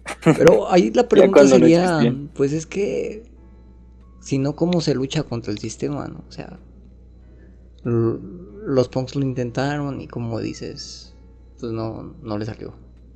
Eh, pues, muchas personas afuera lo intentaron y pues, pues, pues F también, ¿no? Y al parecer los cambios más significativos que han habido son los, los que han logrado últimamente, en los últimos 30, 40 años para acá. Bueno, entre comillas, ¿no? Porque lograron el fin de la esclavitud y, y la igualdad, etcétera, etcétera. Pero, pero digamos, los cambios más relevantes. Tal vez sea mi sesgo, pero han sido de 40 años para acá. Pues eh, justo estaba platicando con Denise ayer de, de cómo no se abolió del todo la esclavitud y solo se transformó. Ah, sí, claro. Eh, ah, claro. A, la, eh, a la por ejemplo, la servidumbre. Sí, sí, sí. Ajá, o sea, solamente fue como. O sea, el imperio ya te voy a pagar. apoyó la abolición porque dijo: Es que, ¿sabes qué? Híjole, es que sale muy cara la comida para alimentar a tus esclavos. Mejor hazlos libres y págales menos, jaja. justo, ese, ese es justo el punto. Como tienes tres chachas o sirvientas o personas, o amas de llaves a tu cargo. Obviamente eso no es esclavitud de todo, pero sí tiene rasgos de esclavitud por donde lo veas, o sea, es autónomo, haz tus cosas tú por tu cuenta, maldita sea. Pero pues también le decía igual a Denise, o sea, eso genera empleo al final de cuentas. Al final de cuentas también es esclavitud. Sí, es, es, es una, no sé. No sé Pero pues trabajar en este sistema al final de cuentas sería esclavitud, o sea, en cualquier forma y así. Sí. Si no eres un dueño de empresa, pues, ah, bueno. Si una empresa, si no eres Carlos Slim, puede que no seas esclavo, ¿verdad? ¿Para qué ser Carlos Slim? eres el señor puede ser Jeff Bezos.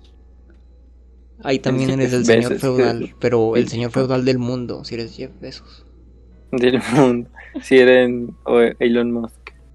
Sí, pero Slim es, el, es el señor feudal de Latinoamérica. y una parte de Sí, Estados Unidos. fácil. Pero Jeff Bezos sí es del mundo. Pero, eh, no, pero si trabajas en algo que te gusta, no, no es trabajo, ni tampoco es No esclavitud. trabajo, es pasión.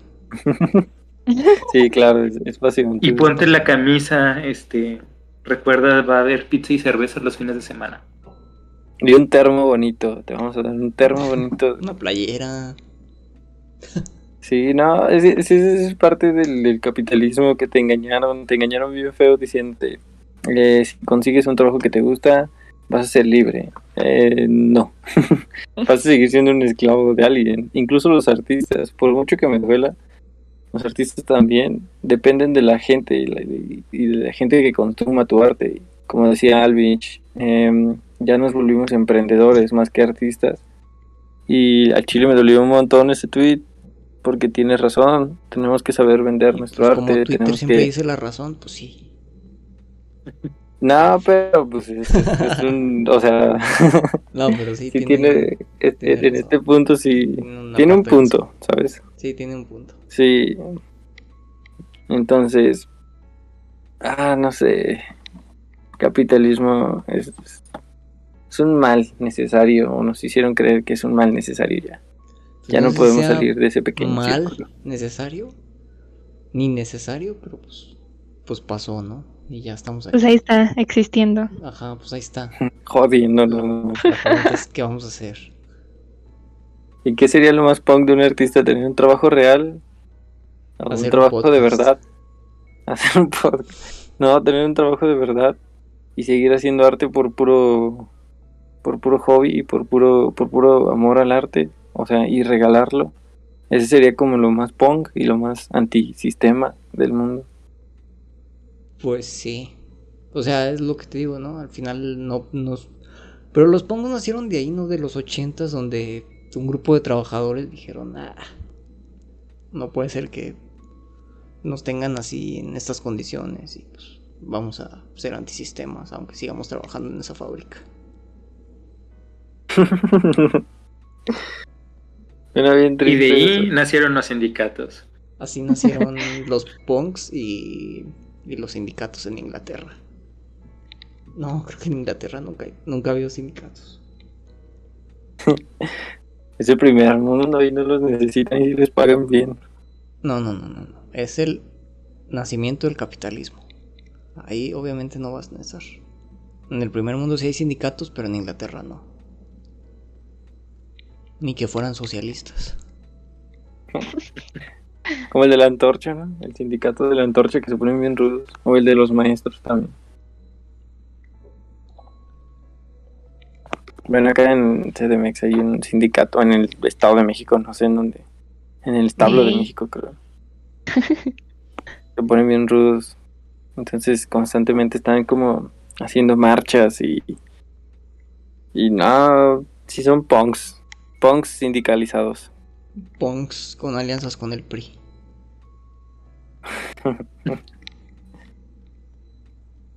Pero bueno, regresando al, al progresismo. ¿Es o no es? ¿Qué les parecen los, los impuestos progresistas? Bueno, los impuestos progresivos se llaman. Es que, por ejemplo, a mí me Que parece... son los que los Son- que ganan más, paguen más impuestos. Ajá, sí, esos. Ajá. esos. Ah, ok. ¿Cómo? ¿Cuáles? Y mientras más ganes, pagas más. Pues, se, Híjole, se me hace- es- A mí me Ajá, hace chido. Ajá. Sí, sí, Porque, es pues, lógico, igual- pero... igual- Pero siempre están tratando de evadir impuestos, entonces se van a otros lados y así. Bueno, sí. pero perdón, continúa así. Ah, ya nos hicimos volar. Este. sí, eh, se me hace lógico en el sentido, por ejemplo, eh, debemos de entender que estos super ricos, que son los que evaden los impuestos, tienen el suficiente capital o los suficientes recursos como para vivir mil vidas. Es evidente que no van a alcanzar a vivir tanto tiempo. Entonces, eh, creo que con lo que ya tienen ahorita, este podrían vivir cómodamente sin ninguna bronca, pero pues el problema es que ellos siempre quieren más y quieren más y quieren más. Y aunque no lo necesiten, van a querer más y van a ver la manera de, de, fregar a, alguien más.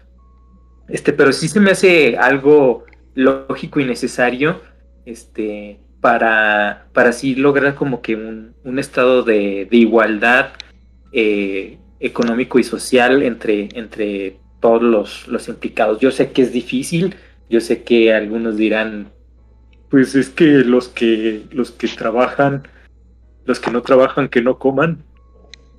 Pero pues yo digo que sí, que sí es necesario. Quiero ver sus opiniones también. Yo estoy de acuerdo contigo, también pienso que es necesario y es bien lógico, o sea, por supuesto que los que ganan más dinero deberían de pagar más impuestos que los que no, ¿verdad? de Rix. Igual esa ya es una propuesta más política que social como tal. Ahí lo que pasa es que poniéndose, sí, y económica, por supuesto. Ahí lo que pasa es que ya cuando te pones pragmático con todo lo que sucedería, de que es que las empresas se van ahí, son las que dan trabajo, que no sé qué. A mí se me ocurrió una alternativa en crear impuestos progresivos, pero a la vez también eh, se llaman impuestos competitivos al, al mismo tiempo. En donde dice que si a ver quién paga más impuestos. Mm. torneo de Cheers. El que pague más impuestos se gana una dona. Ajá, exacto. Sí, Y ya ese se en el mundo. Pero, no, no, no, lo, eso es una... Yo pienso que sí es como una curita esa propuesta de, de impuestos competitivos, pero pero me parece la más pragmática. Porque, o, sea, sí, si ganas más, pagas más. Pero, imagínense, te damos la opción de que, está bien, si no quieres pagar impuestos, puedes construir parques, puedes construir carreteras, puedes construir alumbrado público, etcétera, etcétera. Y así los impuestos se van reduciendo, tus impuestos progresivos. Entonces, en vez de pagar. Carnales solo hacen los narcos. sí, pero, o sea, sus colonias hacen eso. Pero eso también existe en el primer mundo y se llama impuestos competitivos. Países como Finlandia, etcétera. Pero, o sea, es como una medida. Si es como una curita, no es una curación real, pero hablando pragmáticamente, ¿no? Porque pues obviamente puedo decir, ah, sí, los puestos progresivos, por supuesto, totalmente de acuerdo y tal. Pero pues en la realidad, pues se irían muy fácil, ¿no? Las empresas. Entonces, creo que darles como esa opción de decir, bueno, está bien, tú puedes mejorar este pueblo, puedes poner alambrado, puedes mejorar las calles, eh, etcétera, etcétera. Obviamente los empresarios siempre son siempre se van por la línea, ¿no? De las de la ley y siempre intentan evadir los impuestos como puedan. Es un como es un juego del gato y el ratón al final. Pero creo que es es lo más es mi decisión más pragmática la que he llegado. Como de, ok, sí, impuestos progresivos sí, pero también impuestos competitivos para que si no quieres pagar, pues bueno, entonces pues al menos arregles ahí tu, la comunidad en la que estás. Como esa empresa de como esa fábrica de Amazon que se puso en medio de un pueblo de México que, que está en ruina. si vieron la foto, ¿no? Sí. Entonces, pues imagínense, ¿no? O sea, pues, o sea, no es una propuesta que me ponga muy feliz, pero creo que es una propuesta que se puede hacer en la, en el mundo hoy mismo se, escucha muy idílico y creo que al, eh, hay una ciudad en la India, eh, no recuerdo ahorita muy bien los datos, voy a hablar por hablar, este, no me crean mucho, investiguen, eh, pero hay, un, hay una ciudad en, la India en la que precisamente hizo eso. pero al final de cuentas sí sale un poquito contraproducente porque este la idea la idea este para que esto funcione es que tiene que estar regulado regulado por un por un este Sí, regulado de que tiene que ser de tal cemento para que sí dure y no se caiga al mes, ¿no? ajá El, exactamente todo eso. sí. tiene, tiene que estar regulado, tiene que ver este, ciertos límites y demás, pero también eso permite a que precisamente haya estos, estos huecos y, y de que en lugar de que haya ahí como que un mediador, un, un intermediario que lo regule, estas mismas propias empresas empiecen a hacer eh, las cosas que, a ellos les mejor les parezca y al final de cuentas pues se, se puede generar un caos o solamente el beneficio inmediato para, para estas empresas. Este sí tendría que haber un control muy, muy, muy, muy, muy estricto para que pudiera funcionar bien, pero tienes razón, como, como idea así eh, mostrada de buenas a primeras, tiene mucha lógica y tiene eh, este inclusive eh, un buen punto, pero sí también hay que considerar este estos estos eventos que pudieran suscitar, ¿verdad? Si no hay una regulación adecuada. Ujú. Sí, sí, sí. Es un juego del gato y el ratón donde siempre se, se van por la esquinita y intentan salirse por lo legal, por donde, por esos agujeros grises, ¿no? Esas zonas grises de la, de la ley.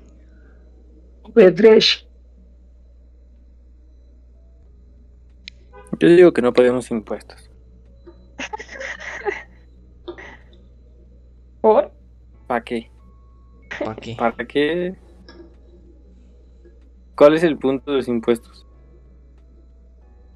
Tener infrastructuration. ¿No has oído esa historia del Hobbit en donde el hombre más rico de Roma se hizo rico porque en Roma no pagan impuestos y él tenía un carro de bomberos?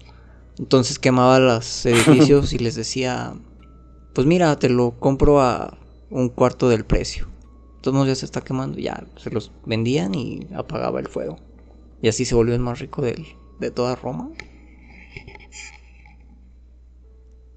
Entonces sí, pues yo creo que los impuestos no Eh, sirven para nada. Mentalidad de tiburón. Mentalidad tiburón, así es. Mentalidad de tiburón. Necesitamos más personas así. Imagínate de que, que tu casa se esté quemando y llegue Car- Carlos Muñoz y te diga, ¿qué onda, Pardi? Véndeme en tu casa, ¿no? Te doy 10 varos y este chicle que traigo en la boca. Tú obviamente le dirías, pues mira, Véndeme tu pásame casa ese, o no tienes hambre. pásame ese chicle de lengua y te la regalo. Obviamente le dirías eso a Carlos Muñoz. Porque obviamente Carlos Muñoz es el-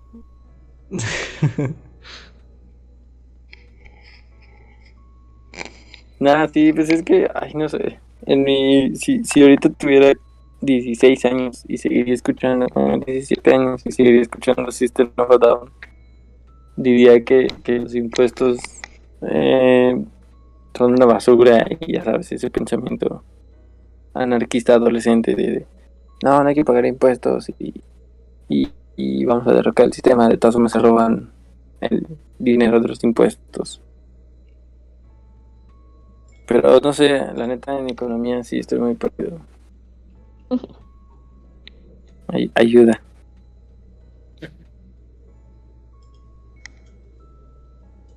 Mucha ayuda. A muchas ver, eso se puede arreglar. No, no, no.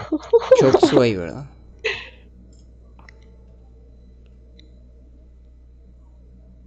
Ah, pues gracias por su ayuda, ya entendí los impuestos. Este, no, ya, ya se puede ayudar mucho, la verdad, lo siento. Pues que te digo, Ya platicamos de eso ayer. mira, no te preocupes, ahorita resuelvo todo. Otra pregunta que tenía del progresismo, ya pasando a otra cosa, porque Aguanta, no aguanta. sé nada de economía. Este, ¿el coaching es considerado progresista?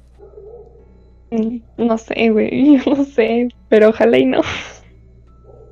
no creo, ¿no? Coaching. El coaching mm, para nada es progresista, porque en, en realidad, si te das cuenta, el coaching lo que hace es de, este, trata de, de hacer esta, estas, de, eh,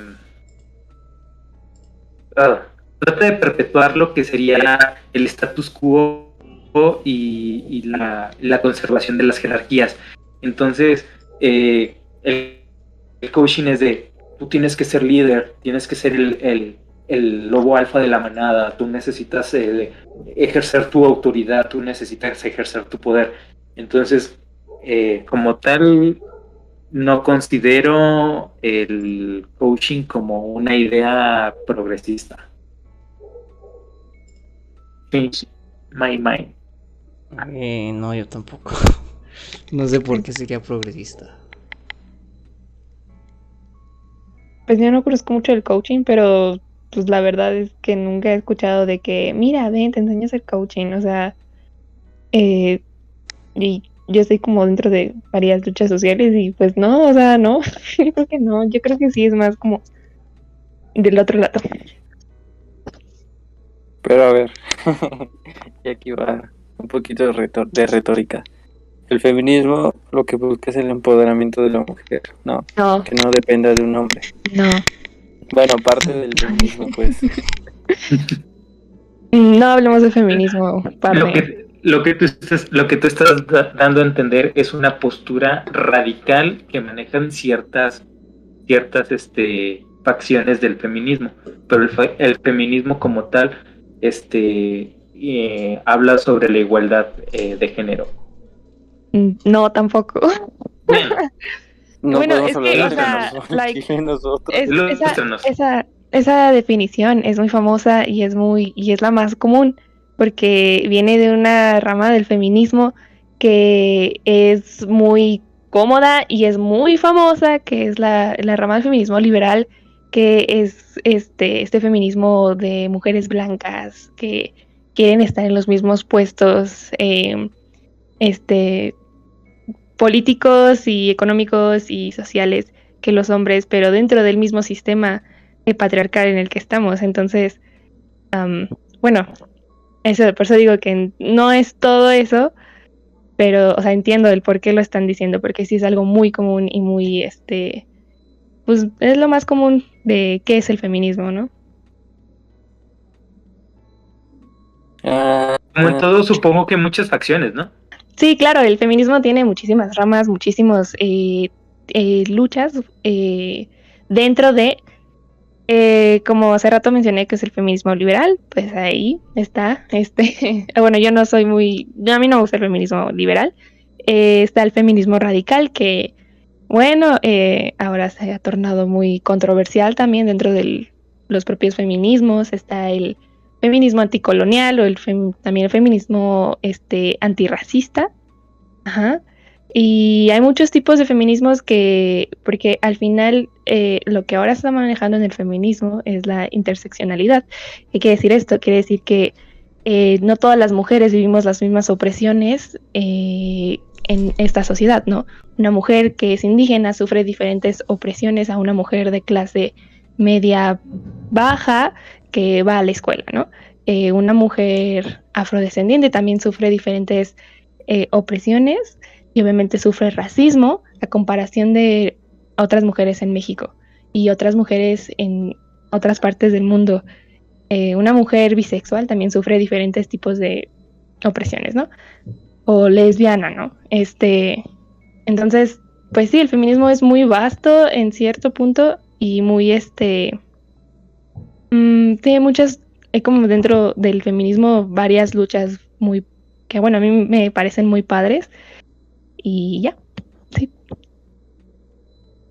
o sea, el feminismo se separa dentro del mismo feminismo. Es una Sí, inception. eh, así es, porque no todas las mujeres somos iguales, no todas las mujeres sufrimos las mismas opresiones o las mismas Espera, ¿cómo opresiones que al no día todas día. las mujeres son iguales. No. O sea, me refiero a que no todas son iguales al momento de sufrir la misma opresión, no que no tengamos el mismo valor, sino que no no, o sea, yo no puedo decir que sufro lo mismo que una mujer afrodescendiente, porque yo no, yo puede que no sufra racismo en mucha parte de mi vida y ella alguna vez o muchas veces y diario a lo mejor sufre racismo en su vida, ¿no? O sea, estoy dando ejemplos. Yo tengo una pregunta con el feminismo radical, porque hasta donde yo sabía, y no sé si se llama mansplaining, espero que no, porque he de aclarar que yo hago mansplaining con todo mundo, no nada más con mujeres. Pero el feminismo radical, hasta donde yo tenía entendido, no sé, igual no, fue el feminismo que empezó siendo para la mujer blanca que quería, que tenía que decidir, o bueno, que, que o sea, como darle la posibilidad a una mujer blanca y, privilegiada, entre comillas, de estudiar o quedarse en casa. O sea, si se quería quedar en casa estaba perfecto, pero que tuviera esa libertad. Pero solo estaba en, en el feminismo blanco, o sea, solamente era hacia mujeres blancas. Bueno, las mujeres negras todavía no tenían cabida, pero radical se refería a quitar a la mujer de la casa, o sea, que tuviera esa eh, libertad de decidir. No tanto a radical como se conoce ahora de lanzar una bomba y, hacer esto y lo otro y se tergiversó. No sé si se, bueno, más bien eso, no sé si se tergiversó o siempre fue así y lo que leí estaba mal. No, este, bueno, no sé bien, bien, bien, bien, pero yo lo que tengo muy bien entendido es que, bueno, para empezar, el feminismo en sí es, viene de una clase muy privilegiada, ¿no? Obviamente porque vienen de estas mujeres que de, desde hace muchos años pudieron ser estudiadas. ¿Quiénes son las mujeres que podían estudiar? Pues las mujeres que tenían dinero, que eran blancas, ¿no? Que eran privilegiadas. Entonces, pues sí, el feminismo, esta lucha, pues viene de una lucha este, privilegiada. Cuando, sobre todo en, bueno, en Estados Unidos, cuando empieza eh, como la parte de la discriminación bueno, de la, de perdón, del racismo, muy cabrón ahí, este, pues las mujeres también se ponen como, pues a, luchar con los hombres eh, afrodescendientes, ¿no? Y pues obviamente ellos las, las hacen un lado y empiezan las mujeres afrodescendientes a tomar este, el, el mismo papel, ¿no? De eh, hace el café, ve por esto, ve por lo otro, y pues eso no está cool y entonces se van como hacia la lucha de las mujeres, ¿no? Que era el feminismo en ese entonces, y, y las, eh, bueno, eh, encuentran que hay racismo ahí, ¿no? Entonces, ya por ejemplo, ahí empieza otra rama del feminismo, y el feminismo radical, eh, no sé bien, bueno, no sé bien qué tipo de mujer, por así decirlo, empezó el feminismo radical, seguramente también fue una mujer blanca, pero eh, estoy segura de que el feminismo radical es, eh, se refiere a la raíz de quitar como el patriarcado, que, creo que ya realmente la mayoría de los feminismos lo está tomando. Y sin embargo, el feminismo radical actualmente sí es un feminismo radical que es muy blanco y muy opresor hasta cierto punto a diferentes luchas sociales, que es cuando ya llegan a ser como muy extremistas estas feministas, ¿no? Y, y pues sí, nada más. Pero entonces el feminismo o cualquier movimiento social actual tendría como fin un humanismo, em, digamos, moderno. O sea, no humanismo en el sentido antropocentrista de antes, de decir el ser humano es, es, es el... Bueno, yo lo veía así, el humanismo de antes decía que era muy antropocentrista, ¿no? De primero los, los, humanos y luego todos los demás. Pero entonces yo lo veía como, bueno, sí, tenemos que ponernos en el centro de todo y una vez que entendamos lo que nosotros los humanos somos, podemos entender lo que son los animales a nuestro alrededor. Por eso antes me consideraba como humanista, porque yo lo, yo lo veía así, tenemos que entendernos a nosotros como especie para poder entender a todas las demás especies. Es como lo de las relaciones, me tengo que querer a mí y luego para poder querer a mi pareja, tengo que estar bien yo para poder estar bien con mi pareja. Lo del amor propio que más al rato les voy a explicar que no existe. Pero entonces toda lucha social o todo movimiento social tendría como fin el humanismo, como decir, o sea, los movimientos sociales son el medio para llegar al fin, que es el humanismo, de decir, ok, a ver, están estos problemas sociales, necesitamos terminar con ellos Entonces creamos el feminismo para poder erradicar todo lo que está mal en el concepto de mujer. O sea, no queremos ni, ni debemos en, endiosarla, sino simplemente saber que es una, una persona igual que nosotros, ¿no? Eh, entonces vienen las personas LGBT también, que dicen lo mismo. Somos personas con gustos diferentes, nada más. Es todo lo que lo que pedimos es, es, es, es bien tonto porque es simplemente respeto, ¿sabes? O sea, no queremos, no queremos este, estar arriba de ti. Solamente queremos que nos trates como tratas a tu compa de al lado. Entonces todo esto es, es, ese es el fin. El fin. Todo el mundo quiere eso. Quiere estar bien con todo el mundo, pero no sabe cómo lidiar con las otras personas porque nadie les enseñó lo que es alguien diferente. Y, no sé, em, tenemos que regresarnos a ser niños otra vez y, pensar como un niño de 10 años, pon tú, que si viene una persona negra no la ve como una persona negra, la ve como una persona, como una... Es fantástica la ve así, lo ve como un, nuevo amigo con el cual va a poder jugar. No sé, ya a los 10 años ya hay... Ya hay prejuicios. Omite los detalles de la edad del niño. o sea, da igual, el punto es un niño de tal vez bueno, a ver, de seis años, ¿te gusta ese? Cuatro. De seis años, que no tiene pre... Ah, ok, de un año. Eh, un feto. bueno, un niño, pues ya ustedes le ponen la edad que quieran. Y, de, y este, verlo así desde ese punto de vista. Entonces, ¿tú consideras que el fin de todos los movimientos sociales tiene ese humanismo al final, ¿no? Pues yo lo pondría en mis palabras y diría que el fin de todos los movimientos sociales es el respeto todos, todas y todes. A, sí, tener respeto a la persona que está a tu lado, a tu vecino, a la gente que está pasando por la calle, a, a todos, o sea, y no...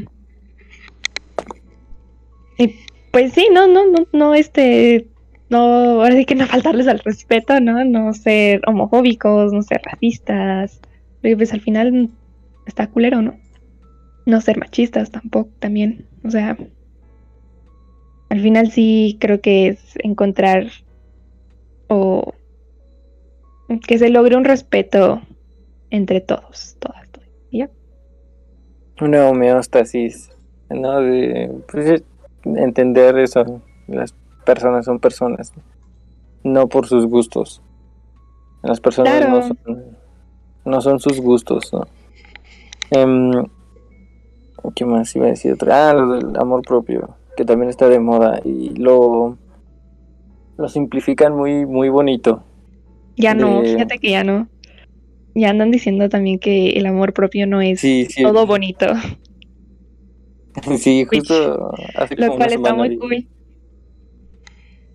Pues mira, es un paso para que entiendan que no existe el amor propio y que no lo debemos de buscar. Porque... A ver, a ver, pero ¿cuál es la cronología? Mira, empecemos, empecemos diciendo que el término amor propio, antes de que empezaran a salir con que no era bonito, era eh, tratarte bien, cuidarte, consentirte, aceptar que tu pareja te está haciendo mal. Y eran cosas que, en teoría, estaban bien. Pero luego, analizándolo como más a fondo, es como el amor propio ni siquiera existe. El amor propio, o sea, todo lo que hacemos nosotros, cualquier cosa, lo hacemos para encajar en la sociedad. Tenemos una carrera para tener un status quo más elevado. Compramos ropa de marca para tener un status quo más elevado. Vestimos a la moda para tener ese mismo status quo. Es el poder adquisitivo. Entre más tengamos nosotros, más, más somos, más tenemos valor como persona. Y no es así. Desde el principio, desde la intro dije que el valor como persona es intrínseco, naces con ese valor. No se aumenta ni se disminuye, simplemente naces. Es como si tú agarras un billete de 50 y lo aplastas, este, lo pisas, lo tiras, lo mojas. Ese billete no importa todo lo que pasó, de todas formas va a seguir valiendo 50 pesos. Ese es el valor de la persona. No importa lo que pase, no importa sus gustos, no importa nada. Su valor va a seguir siendo el mismo. No va a aumentar porque tú tengas una ropa de marca que otras personas no tienen o una pintura que todos los demás no tienen. Y eso no es amor propio tampoco. Aléjate de. Sí, te- Entonces, el amor propio dicta que, por ejemplo, las personas, no, pues eh, yo ya me quiero y sube una foto a sus redes sociales. Para empezar, si tú tuvieras amor propio de verdad, el genuino, no tendrías redes sociales porque no tienes que, este, ¿cómo se puede decir? No Reconocerte. tendrías, no, a través de los demás. no- ah, no te- ajá, exactamente. Pero eso no sería tendrías- narcisismo, ¿no? Ajá. O sea, no tienes, no le debes nada a nadie y tú constantemente estás subiendo cosas para creer que tú tienes amor propio, pero no es así. Aparte, el amor Los propio, abuelos deben de ser etanos. el aparte, hay algo paradójico que de hecho también le dije a Denise ayer. El amor propio no viene de, de- de una manera intrínseca. El amor propio viene de- del amor que los demás te dan a ti y tú cómo lo percibes. Te tuvieron que amar de una forma para que tú entendieras que era el amor propio. O sea, tu amor se basa en el amor que los demás te dan a ti, Pero porque es una ni siquiera es tuyo. Más porque todo el mundo una piensa que falacia. amor. No, es, es una paradoja porque, o sea, tu amor propio proviene de los demás, no es, no es propio siquiera. Pero entonces, pero es que demás. yo digo que sería una falacia porque desde el principio la premisa es equivocada de que te ama solo porque Ah, sí, eres eh. o sea, más allá de una paradoja, una falacia. Sí, eh, de todas formas, o sea, para que tú, se- hoy, hoy en día y desde siempre, para que tú seas lo que eres, tiene que haber alguien que te reafirme que eres eso que tú quieres ser. Por ejemplo, yo como ilustrador, para que yo me considere ilustrador, tengo que enseñar mi arte a las personas y que las personas vean y digan, ah, sí, él es ilustrador. Todo el tiempo tenemos que estarnos reafirmando todo lo que creemos que somos. Eso no es amor propio, tampoco.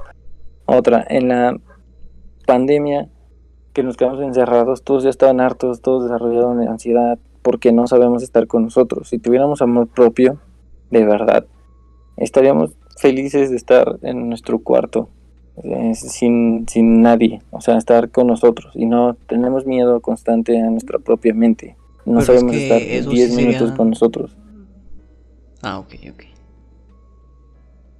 Es que necesitas de los este- demás porque si no ya es narcisismo, o sea, a ese grado de amor propio ya es narcisismo. Pero el... yo creo que No, es, es que es muy delgada la línea. Ajá, es- exactamente, es delgada la línea, pero o sea, digamos que si no necesitaras nunca de los demás, entonces sí ya es narcisismo. En cambio, si necesitas de los demás y te reconoces en los demás, pero digamos, sabes que mereces una integridad y que mereces respeto, etcétera, etcétera, eso ahí se delimitaría más bien el amor propio. Sí, justamente. Y otra cosa de por qué el amor propio no existe es tenemos trabajos, tenemos eh, creamos Pero, no actividades sé. por el amor de Dios. Es que ve, tenemos creamos un montón de actividades para no estar con nosotros. O sea, primero creamos la escuela, creamos, o sea, ese no era el fin, pero lo usamos como un distractor de para no estar eh, sentados. Schopenhauer lo describió perfecto.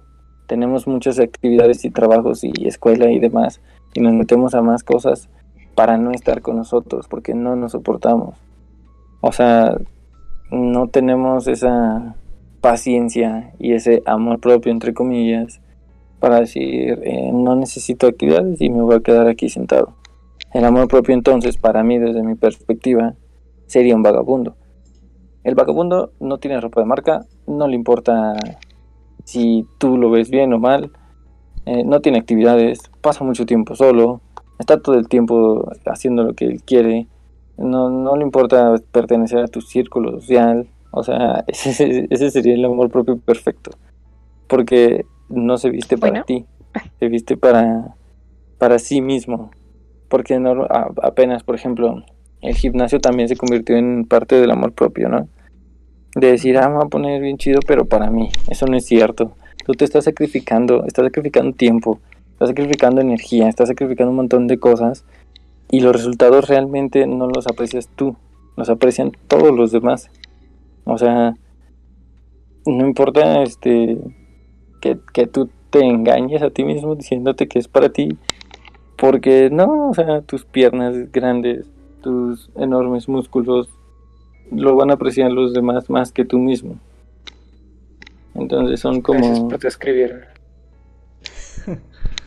¿Mande? Gracias por describirme. Este, y pues sí, ese es el, el por qué considero que el amor propio no, no existe y es algo que estamos muy lejos de conseguir y que realmente no, no podríamos tenerlo. Entonces, podría decirse que si estás afirmando algunas ideas del progresismo, porque el, el progresismo considera que la realidad es este es una construcción social. Eh, es una construcción social. Entonces, el tener e- esas este, autovalidaciones, podría decirse que también es parte de, ese, de esa construcción, ¿no? Pues me da risa eso de construcción social.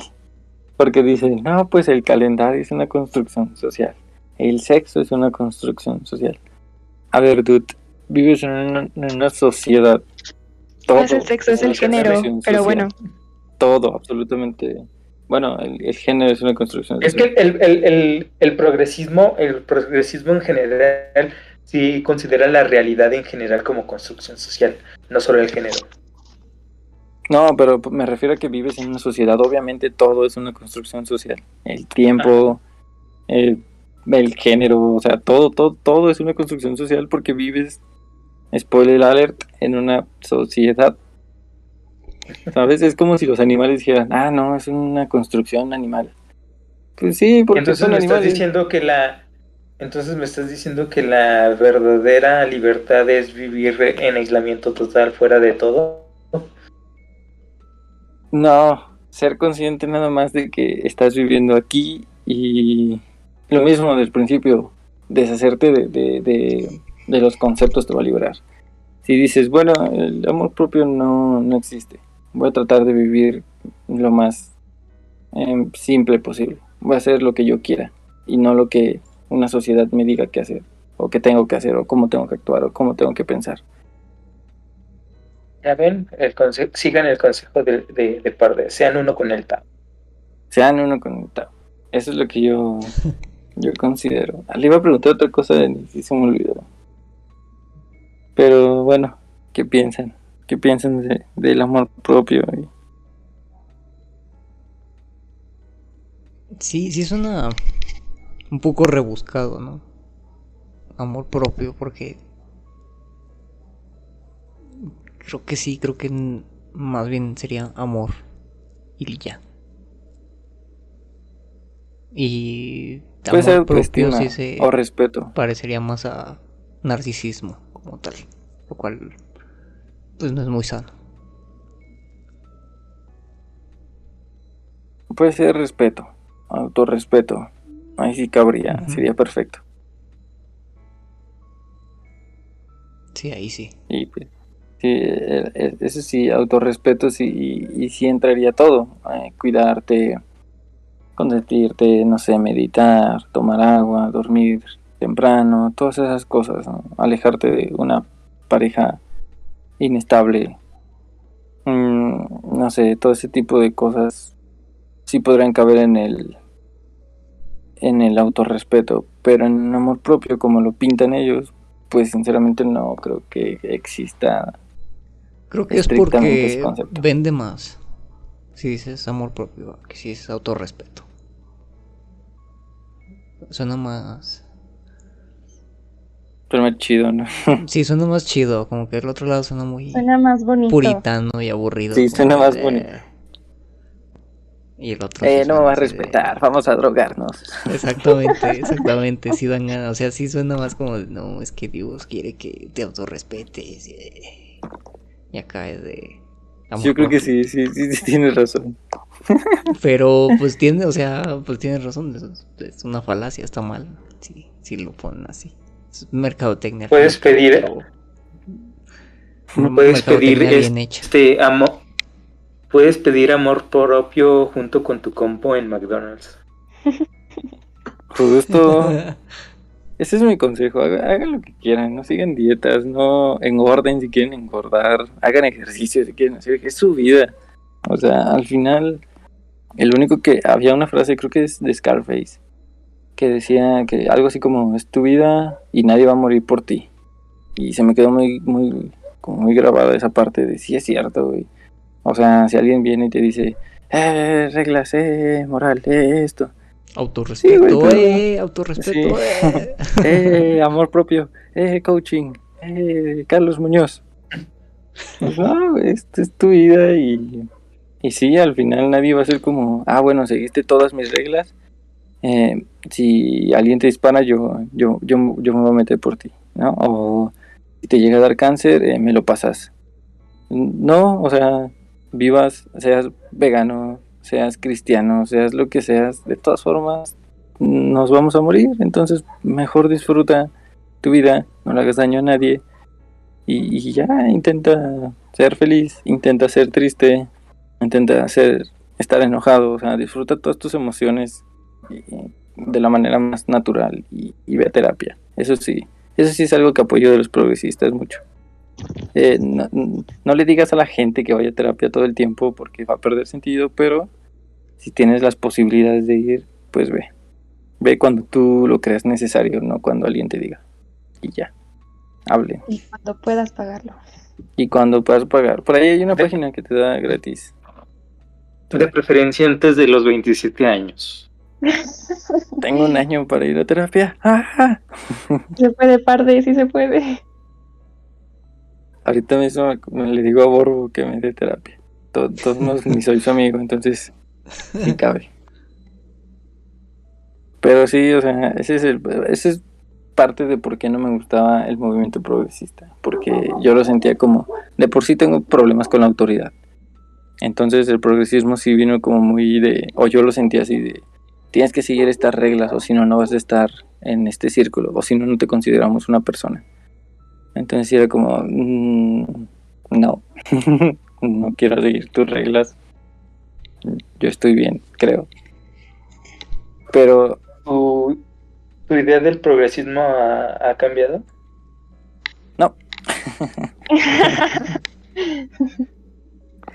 sigue siendo igual. No, no es cierto. O sea, justo iba a eso. Como a destacar las cosas que, que te llegaron a replantar. Re, o sea, que te llegaron como a cuestionarte, pues. No, no puedo decir la palabra, así que la voy a cambiar. Te llegaron a cuestionarte, ¿no? Por ejemplo, decía Denise que cuando soltabas un comentario y eras consciente de que ese comentario estaba mal, porque el progresismo lo que te hizo fue eso, decirte, eh, vato, ya no puedes hacer estos chistes porque a las mujeres les incomoda que, que hables de estos temas.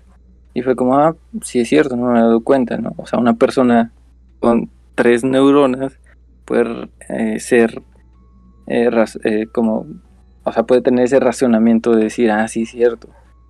Si a ella les incomoda eso, a mí, a mí también me puede incomodar otra cosa, ¿no? O me incomoda, es como, es como ponían lo del acoso de las mujeres con el acoso de las personas gays para con los hombres. Entonces, es, es, es- como crear esa empatía que no necesitamos crear porque tienes que respetar a todo el mundo, sea como sea. Pero pues obviamente las personas no van a entender así. Entonces tú les tienes que poner ejemplos para que esas personas cre- eh, generen una empatía y digan, ah, entonces esto es lo que siente una mujer cuando es acosada. Esto es lo que siente una mujer cuando nosotros lanzamos un chiste que no va. Esto es lo que siente una persona, un- un homosexual cuando nosotros decimos joto, marica, eh, no sé, puto, todas esas cosas, ¿no? Entonces como que empezar a crear esa empatía y es como, ah, bueno, entonces soy consciente de que ya no tengo que decir estas cosas. Entonces eso es algo que puedo destacar de los progresistas, que sí vinieron a cuestionar muchísimas cosas y a que tú te cuestiones casi toda tu existencia, ¿no? Porque de repente estás reflexionando y dices, ah, no manches, yo solté este chiste o yo dije esto enfrente de varias mujeres o yo dije este tipo de cosas y pues el- ah, no sé, está mal. Ahorita ya sé que está mal. ¿No? Entonces sí, eso es algo destacable, eso es algo que yo sí puedo destacar de, de ese movimiento. No todo, no, no odio a todos los progresistas, pues.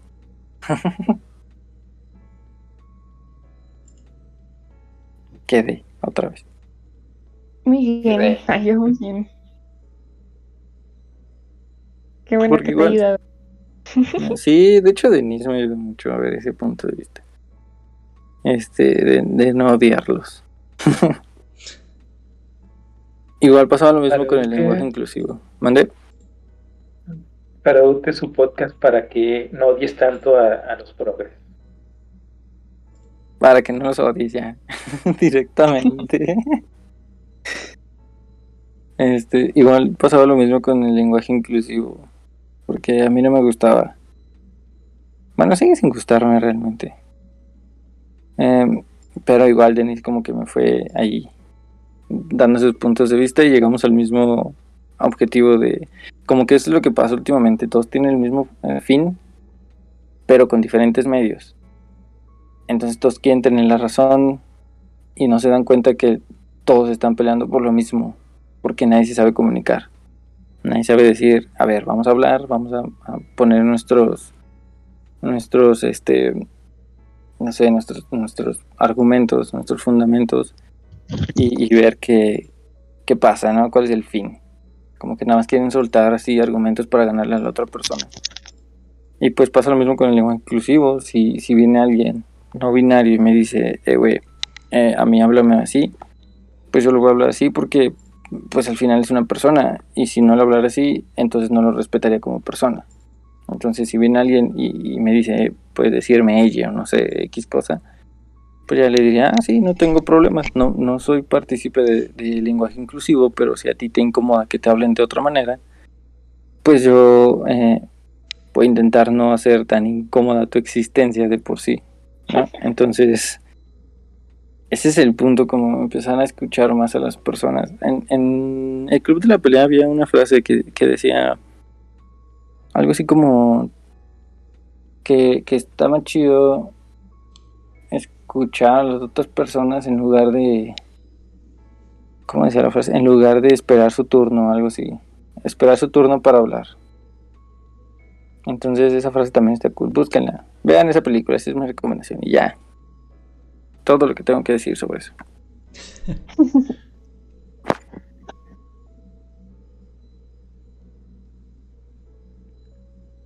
Ah, he Gay quedado. silence. Muy bien. Gay silent.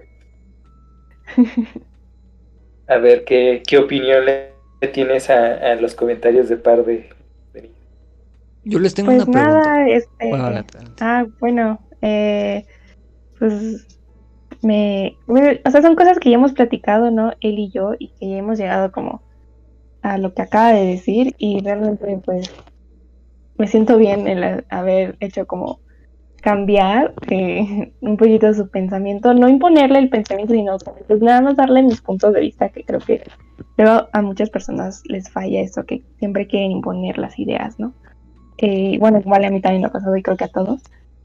Pero pues, este, pues está bien, o sea, yo sí soy muy, yo sí soy, eh, yo sí estoy a favor del lenguaje inclusivo y, y digo, obviamente no soy, bueno, no soy una persona no binaria, sí, sí- sí me identifico con mi género y con mi sexo, entonces, pero pues soy este una persona de la comunidad LGBT y me gusta que a mis compañeros los respeten porque sé que si los respetan a ellos también pueden respetar a mí y ya, nada más. Eso.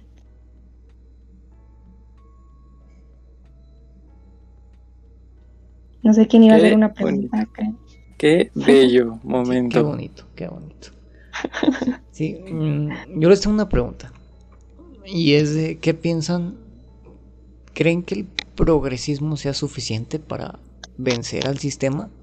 Porque, No, porque ya acusándolo yéndose al límite, en donde, pues sí, poniéndose del lado de los eh, radicales que acusan al progresismo de ser solo reformista y no y no querer destruir para crear cosas nuevas. Mm, ¿Ustedes qué piensan? Mm. ¿Creen que el progresismo sea Pues suficiente o seas un baby step para la siguiente sociedad o, o Yo creo. Ah, Ajá. perdón. Yo creo que sí es como un baby step. O sea, yo creo que sí es como, como lo que estábamos diciendo antes, ¿no? Que es como el inicio de, de algo que va a cambiar, ¿no? O sea, porque nosotros no vamos a hacer el cambio eh, así de un día para el otro, de 10 años para otros 10 años, ¿no? De una década. Entonces yo creo que sí es como el, inicio realmente, o sea, y, y no creo que solo el progresismo, sino más bien estas eh, luchas sociales que tiene el progresismo, que bueno, que están englobadas en el progresismo, creo que son las que eh, son como el inicio. Porque, pues, o sea, yo también me pregunto como, lo que yo tengo entendido es que, por ejemplo, hablando de como la contraparte, entre comillas, del progresismo, que es el conservadurismo, pues siempre, o sea, me pregunto como de, mm, ¿qué es lo que ellos quieren cambiar, no? Porque se supone que ellos también como que quieren hacer un, un mundo, yo me imagino, ¿no? Por algo están ahí también, pero yo no, o sea, no, no, no sé ustedes eh, qué, qué piensen de eso, pero yo no veo como, como que, cómo lo van a hacer mejor si siguen con lo mismo. Entonces, este, igual y es como el progresismo de que el cambio es bueno y ellos como de que no, el cambio no es tan bueno, ¿no? Y, y siempre he dicho que las personas que no quieren un cambio es porque están muy cómodas en donde están viviendo y que no tienen ninguna, o, sea, no tienen una dificultad tan significativa como para querer moverse y querer luchar por sus derechos realmente, porque nunca se les violan sus derechos, ¿no? Ese es un gran punto. Yo siento, yo siento que va a ser como nosotros, este, vemos eh, los tiempos de nuestros abuelos o generaciones más, más, eh, más antiguas. O sea, nosotros eh, en ese momento decimos, ah, qué estúpidos eran, este, nuestros abuelos o qué estúpidos eran, este, la- las personas de tal o, o cual época pero gracias a, a ciertas acciones que, que ellos hicieron, pues se consiguieron ciertas, ciertas cosas que ahora tenemos, ciertas libertades, ciertos derechos, ciertos beneficios de los cuales ahora nosotros gozamos. Siento que igual eh, este progresismo eh, que estamos teniendo hoy en día puede llegar a tener el mismo efecto para futuras generaciones, tal vez también nuestros tataranietos digan algún día, ah, qué estúpidos eran eh, mis, mis tatarabuelos y, y toda su generación, pero gracias a eso ya tenemos estas, estas cosas. Sí, ¿no? Como por ejemplo con el voto de la mujer, ¿no? Que gracias a las sufragistas ya tenemos votos para las mujeres y ya pueden mm, las mujeres participar en la democracia. Entonces, creo que es lo mismo que va a pasar exactamente eso, de que pues, obviamente vamos a quedar en el pasado, ¿no? Y ya, literal. Fíjate que justo en la historia del cómo se consiguió el sufragio de la mujer, Ok. eh, me parece que avala el punto del, del banquero punk de querer cambiar el sistema de adentro. Porque, por ejemplo, antes de que el imperio dijera, ah, sí, la mujer puede votar, y ya todos los demás dijeran, ah, sí, sí, está bien, está bien. Eh, antes de eso, pues, por ejemplo, en Tabasco o Yucatán, no me acuerdo, eh, las mujeres podían votar. Y digo, era el único estado de México que, en el que podían, pero llegó la constitución de 1917 y les quitó ese derecho. Y ya fue hasta veintitantos años después que, que el imperio ya estaba, pues tal vez no presionando tanto, pero sí fue como, bueno, está bien, ya vamos a cambiar el, el, esta decisión política para cambiar. Por eso creo que le doy ese punto al banquero punk que se, que se metió a, a cambiar el sistema siendo parte de él. O sea, creo que no hay nada fuera de eso y creo que no se puede hacer nada de fuera de eso. Lamentable. Pues es que ya, es muy complicado eh, salirte del capitalismo. Justo estaba platicando con un primo que es economista, que decíamos, no, pues es, es muy fácil salirte del capitalismo e irte a un bosque y sembrar tus propias cosas. Pero estarías tú solo y el ser humano es... Mandé. ¿Quién para hacerlo? y el ser humano... Invita. No, el ser humano es social, necesitas a fuerza tener a alguien. O sea, necesitas estar con alguien. Eh, necesitas una tierra que dé frutos. Necesitas, no puedes vivir solamente de, de, de, verduras y frutas. Necesitas también reses, necesitas comprar un becerro, eh, empezar a cultivar, a cultivar, a criar pues tu ganado. O sea, son muchas cosas que el capitalismo em, no te va a permitir irte así nomás, ¿no?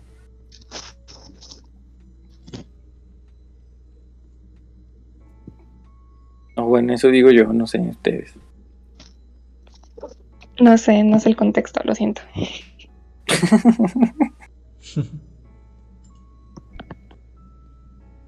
Pero.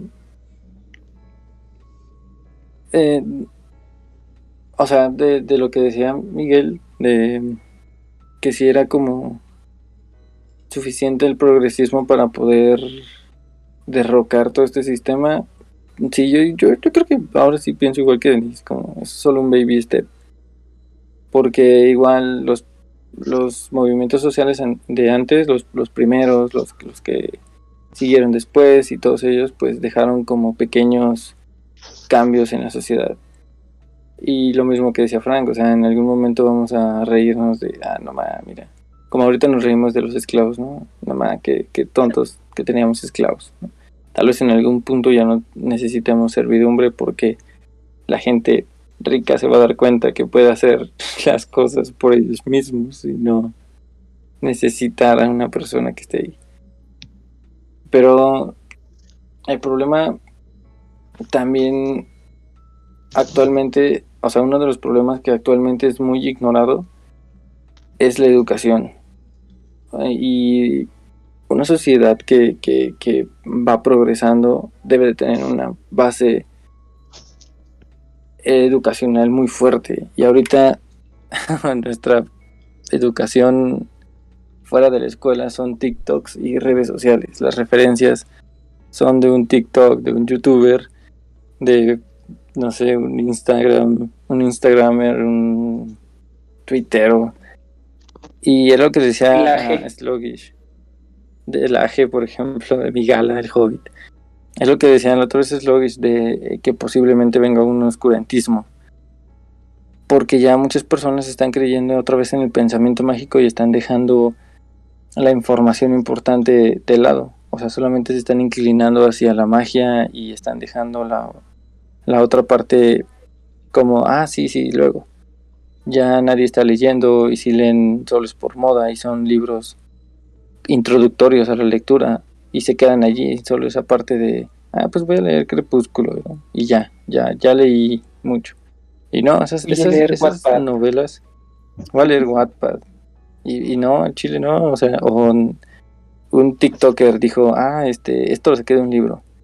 Pero en eso, eh, como que se les olvida que ese TikToker tuvo que haber leído un libro que tú tienes que leer para formar tu criterio y no solo decir, ah, yo lo vi en un TikTok.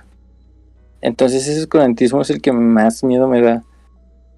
Dejar de, otra vez, dejar de lado los libros, otra vez de crucificar a las personas que digan un pensamiento crítico este, fundamentado con, con autores, fundamentado con cosas que, que sí están allí, ¿no? O sea, no poner a la ciencia como absoluta o a la filosofía como absoluta, sino el hecho de cuestionarte, ¿realmente necesitamos los horóscopos? ¿Realmente necesitamos este el coaching? ¿Realmente necesitamos todo eso?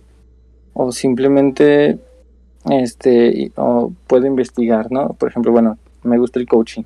Tengo que investigar qué es. Y luego también investigar la contraparte del coaching para poder formar mi criterio y decir, sí, sí lo necesito en mi vida por esto, esto, esto y esto. O decir, "Mm, ya me di cuenta que no lo necesito, mejor me voy por este otro lado.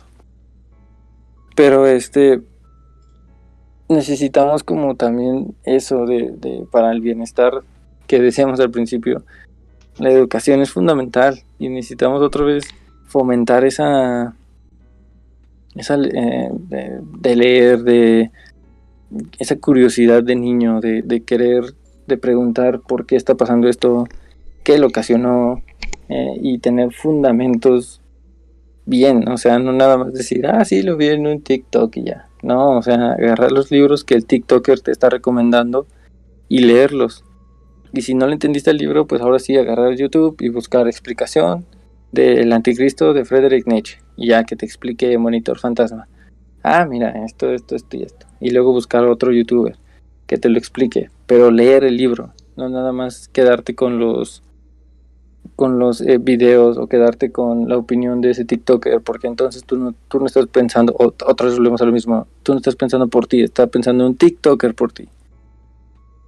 Y ya, ese es, ese es mi otro consejo. Busquen siempre libros. Porque pues al final también terminas replicando el, el, discurso que están diciendo y como ovejita, ¿no? Justo. Sí, sí, sí.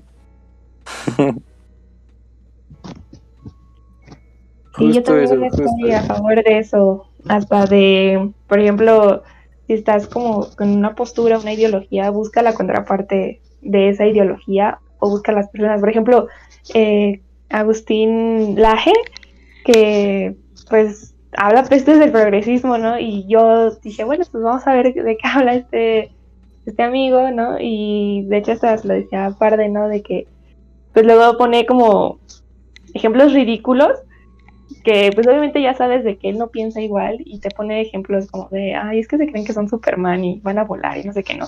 O sea, así cosas bien que dices, bro, esto no, o sea, ni siquiera se trata de eso, pero bueno. Y, y pues no sé, siento que cuando escuchas opiniones contrarias a las que tú tienes de un tema, también te puede como ayudar a tener un pensamiento más crítico.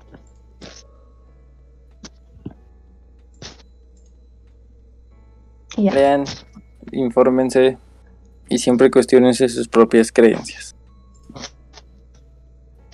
¿Qué crees lo que crees? ¿Por qué crees por lo que crees? Porque puedo y quiero. ¿Por qué crees lo que estás creyendo? Porque crees lo que estás creyendo. Porque quiero y puedo. Pero sí, cuestionense todo. no dejen que alguien piense por ustedes, por el amor de Dios ni las redes sociales, ni saquen argumentos de un comentario en Facebook para defender su postura. Por el amor de Dios, defiéndala con fundamentos, ya sea basados en su experiencia o en libros o en ambas cosas. ¿Ustedes qué piensan? que Sí, y, y agregando a eso, también está chido cuando cuando tratas de... Bueno, cuando empatizas de, con el otro punto de vista. Y dices, bueno, ¿qué tiene este punto de vista? ¿Qué puedo rescatar de este punto de vista contrario? Que, que, que no estoy notando, que no me deja ver lo que, lo que yo estoy defendiendo, ¿no? Y ahí es como cuando dice, ok, voy a agarrar este y ya lo mezclo. Eh, o más bien hago que todo haga sentido, entonces sí se consigue como un punto más sólido, ¿no? Porque ahí es cuando te das cuenta o que estás mal o que o que estabas más o menos por el camino, pero pero hay algunos agujeros en el en la lógica o en la narrativa de la del punto crítico. Entonces me estás diciendo que por eso necesitamos la dialéctica. Sí.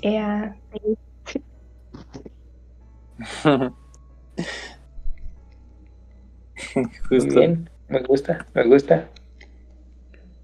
Yo tengo mi tesis, tú la antítesis y ya hacemos una antítesis bien chida. Me gusta. A mí me gustaba, a mí me gustaba cuando tenía viajes largos. Eh, como debatir, pero ponerme del otro lado, por ejemplo, si mi creencia era, no sé, un ejemplo tonto, yo no soy ateo, pero voy a ponerlo como ejemplo. Si mi postura es atea, este, debatir como en mi cabeza, del, o sea, defendiendo el, el punto cristiano. Y me encontré con este vato Santo Tomás de Aquino, que daba como, pues sí, eran como sofismas. Utilizaba la, eh, ¿cómo se llama? Escolástica, que es dar como frases que te hacen confundirte, pero que no están fundamentadas realmente. Eh, por ejemplo, decía, ¿cómo es que, cómo el Big Bang explica que todo sea tan perfecto? Por ejemplo, el mundo y la naturaleza en sí tienen cierto equilibrio para que nada, nada explote o nada, este, vaya en contra de lo que tiene que ser. Por ejemplo, está la cadena alimenticia para que no haya plagas, este, o, el, sistema solar está tan perfectamente bien hecho que si el, eh, un, planeta estuviera un poco más arriba, todo se vendría abajo. ¿Sabes? Em, entonces se utilizaba como esas frases de decir, a ver, ¿cómo explicas esto? Y entonces eh, reclutó como muchos, muchos adeptos precisamente por cómo utilizaba esa retórica. Y estaba bien chido como ponernos en la postura, o por lo menos yo jugar ese juego de ponerme en la postura cristiana cuando yo estoy del otro lado. E intentar defender la postura cristiana. Porque si ya empiezas a decir, ah, bueno, mira, este vato no estaba del todo equivocado, hay ciertas partes de su filosofía que me pueden servir a mí. Entonces está muy chido eso de ponerte del otro, del otro lado y e incluso podrías formar una empatía con esa persona y decir, bueno, esta persona también está buscando lo mismo que yo, pero tiene unos medios que su experiencia lo llevaron por ese camino. Y no sé, está, está cool.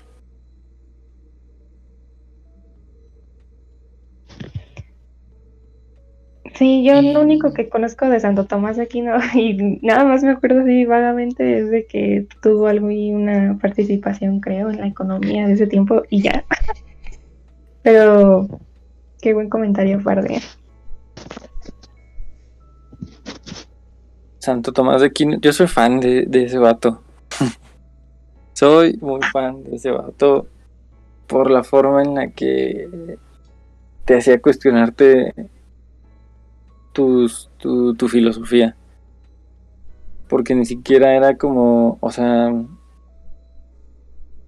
sí, sí tenía cosas que decías, obviamente pues ahorita ya Stephen Hawking desmintió muchos de sus eh, sofismas, pero en ese tiempo sí como, sí es cierto, este vato tiene razón, ¿no? Desde antes, desde antes de Stephen Hawking. Ya había varios filósofos que también le que ya la bueno, pero ahorita pues Stephen Hawking ya. Sobre todo los protestantes. como no me acuerdo del nombre. Este filósofo empirista. David Hume. David Hume, así es. Por ejemplo, el, el, papi de la, de la, experiencia, ¿no? Ajá. Pues sí desmintió. Bueno, trató de darle como la vuelta al, a lo que proponía y como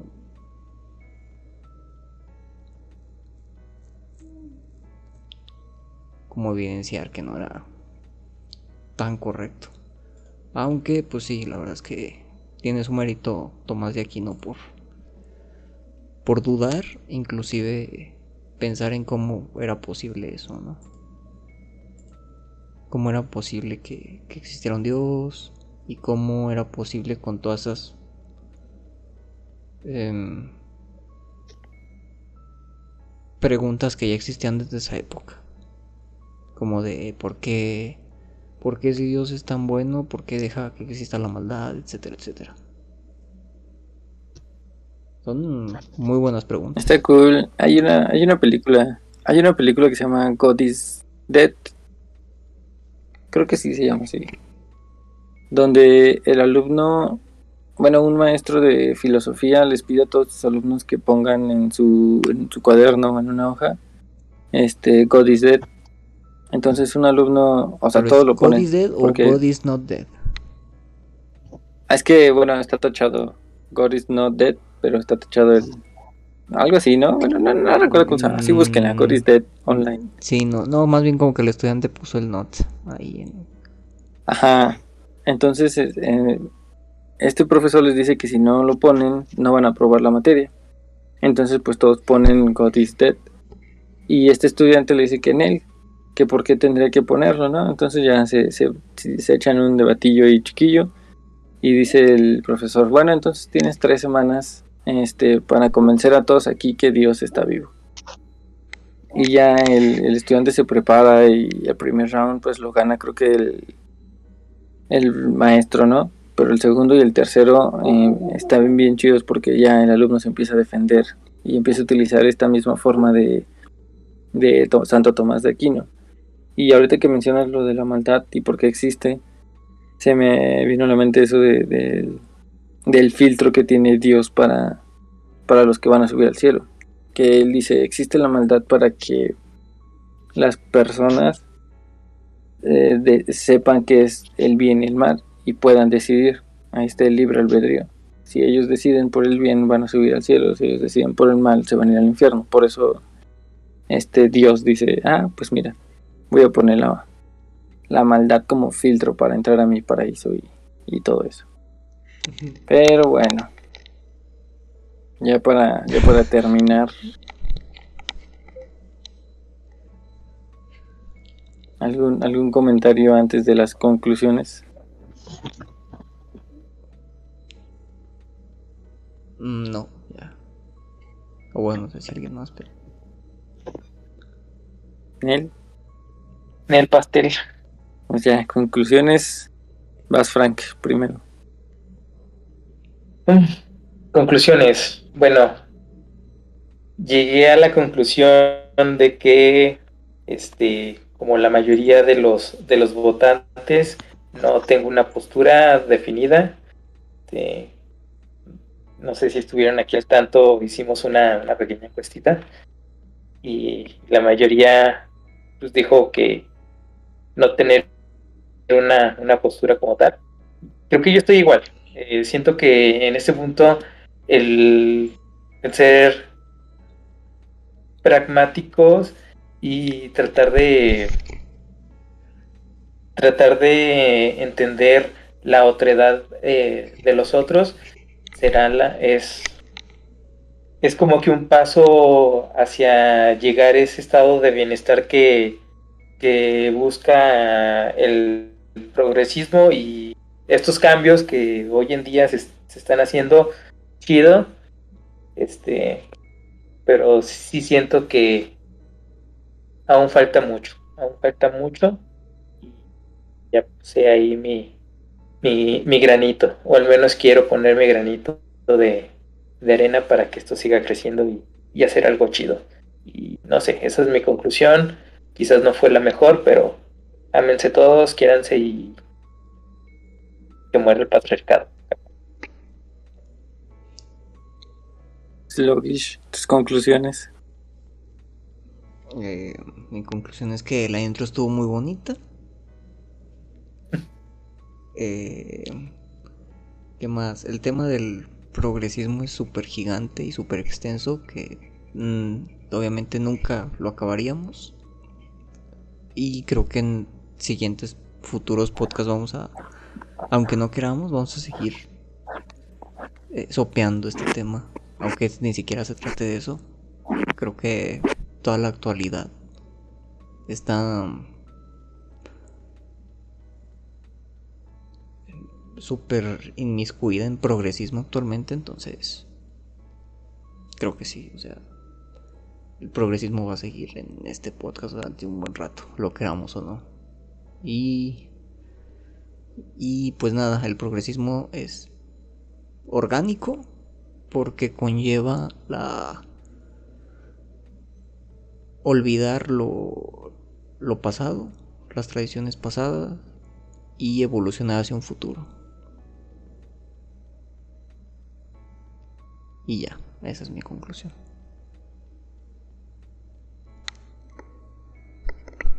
Qué bellas conclusiones muy, muy bonitas. Denise, ¿ya nos escuchas o todavía no?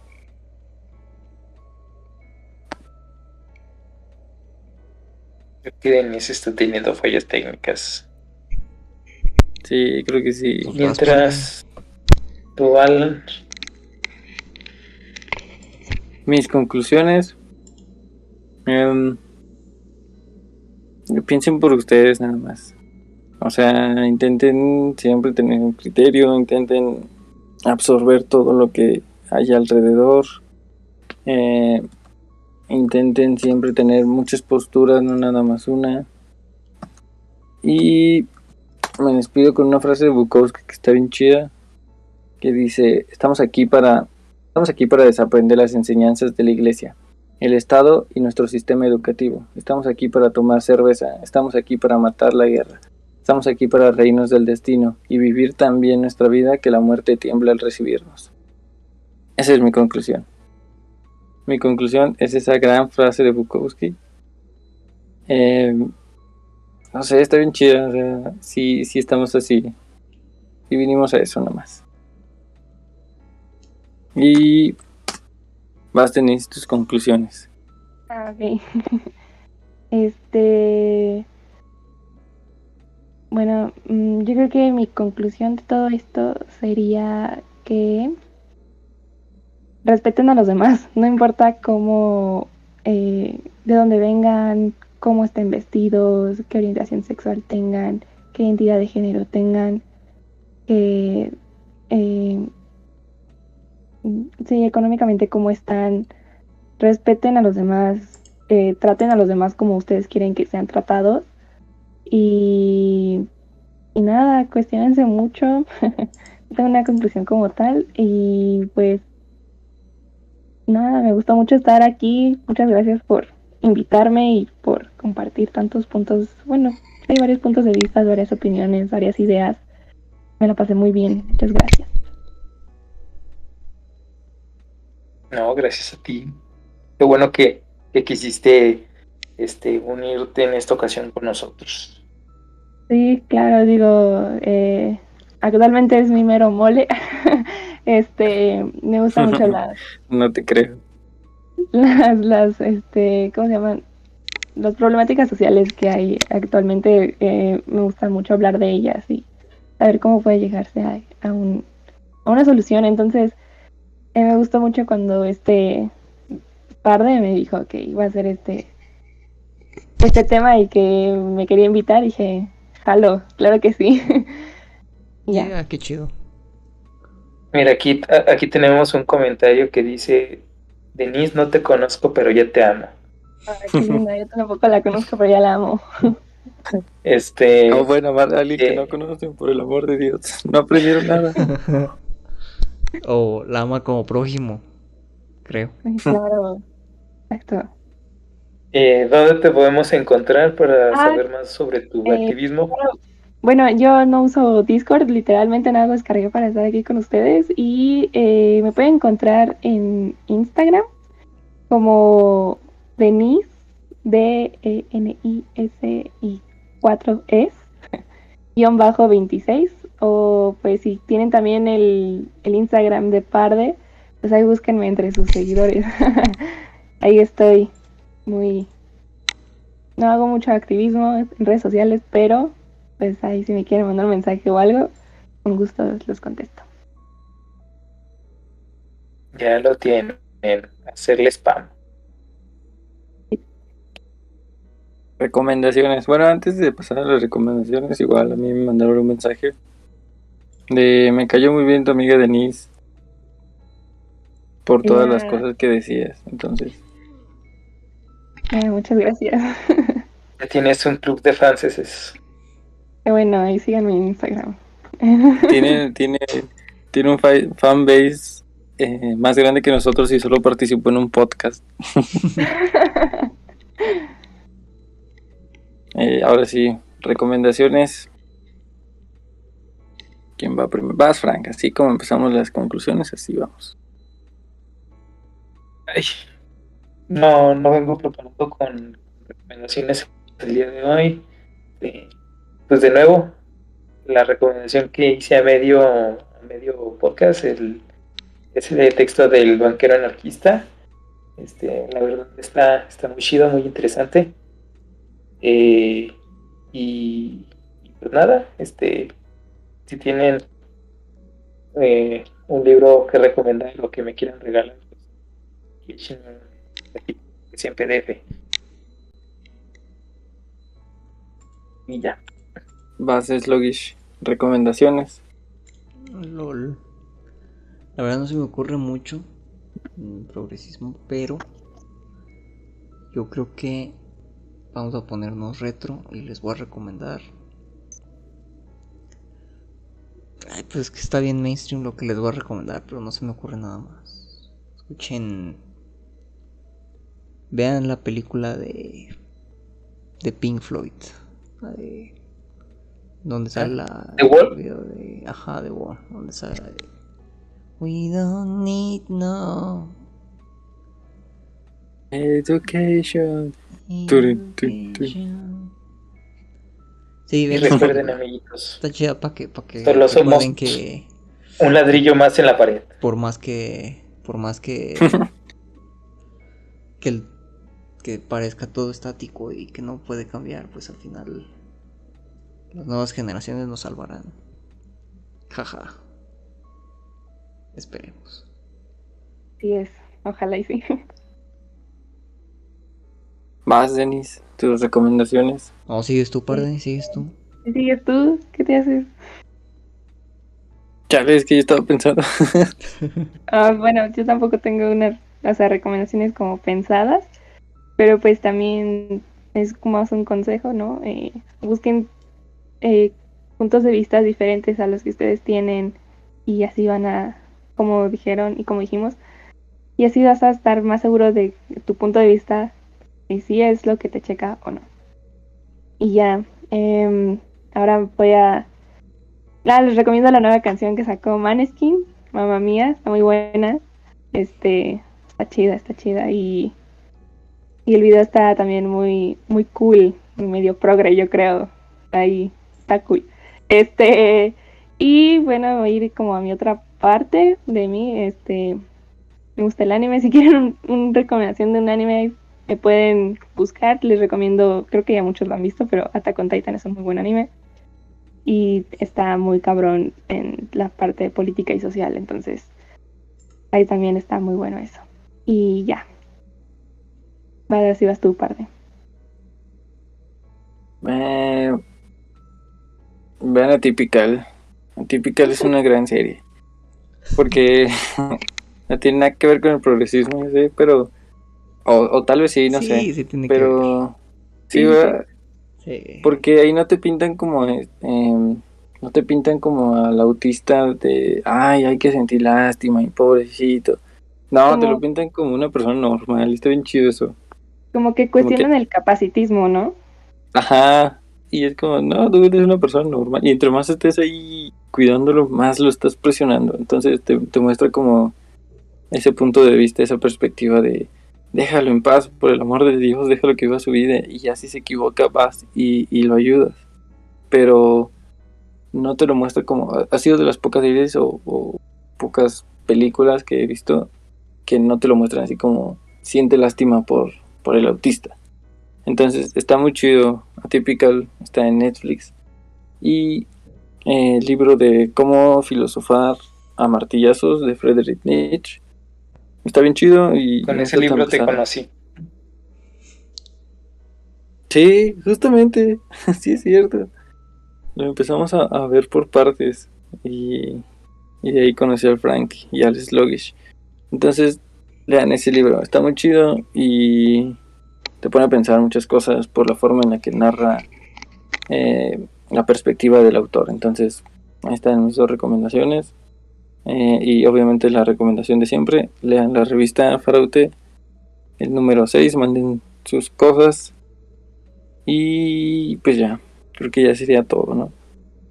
Sí, ya. Nada más como anuncio parroquial, este, vamos a participar como colectivo en un concurso, en el primer concurso internacional de cuento independiente No lo puedo creer. No lo puedo creer. que está organizando la revista SOM, No lo puedo creer. este, La revista Zoom. eh, la revista SOM, así es.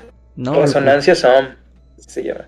Este, eh, ahorita nosotros mandamos tres cuentos. Va a haber una primera fase en la que un jurado interno va a hacer este, la votación y ya ellos van a decir si, somos los seleccionados o no. Este, igual nosotros ahí vamos a publicar en, en redes sociales si pasamos o no. Y, en dado caso de que sea este positivo el acceso durante, durante todo este, este proceso, pues se los haremos llegar a saber mediante redes sociales. Y si pasamos, la siguiente fase es de que ustedes como público pueden votar y decir cuál es su cuento favorito. Y mientras tanto, pues ahí pueden entrar a, sus redes sociales, es SOM. Si no, pues al rato ahí, ahí se las posteamos. Este, para que vean los cuentos de las otras revistas que también participan en este concurso internacional de cuento independiente. Pues nada, eh, lean mucho y mándenos material y se, se los publiquemos y, y así. Bajen mi libro, red social, es progresista.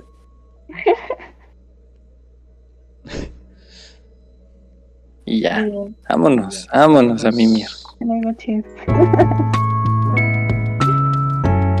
Y ese sueño, invítenme.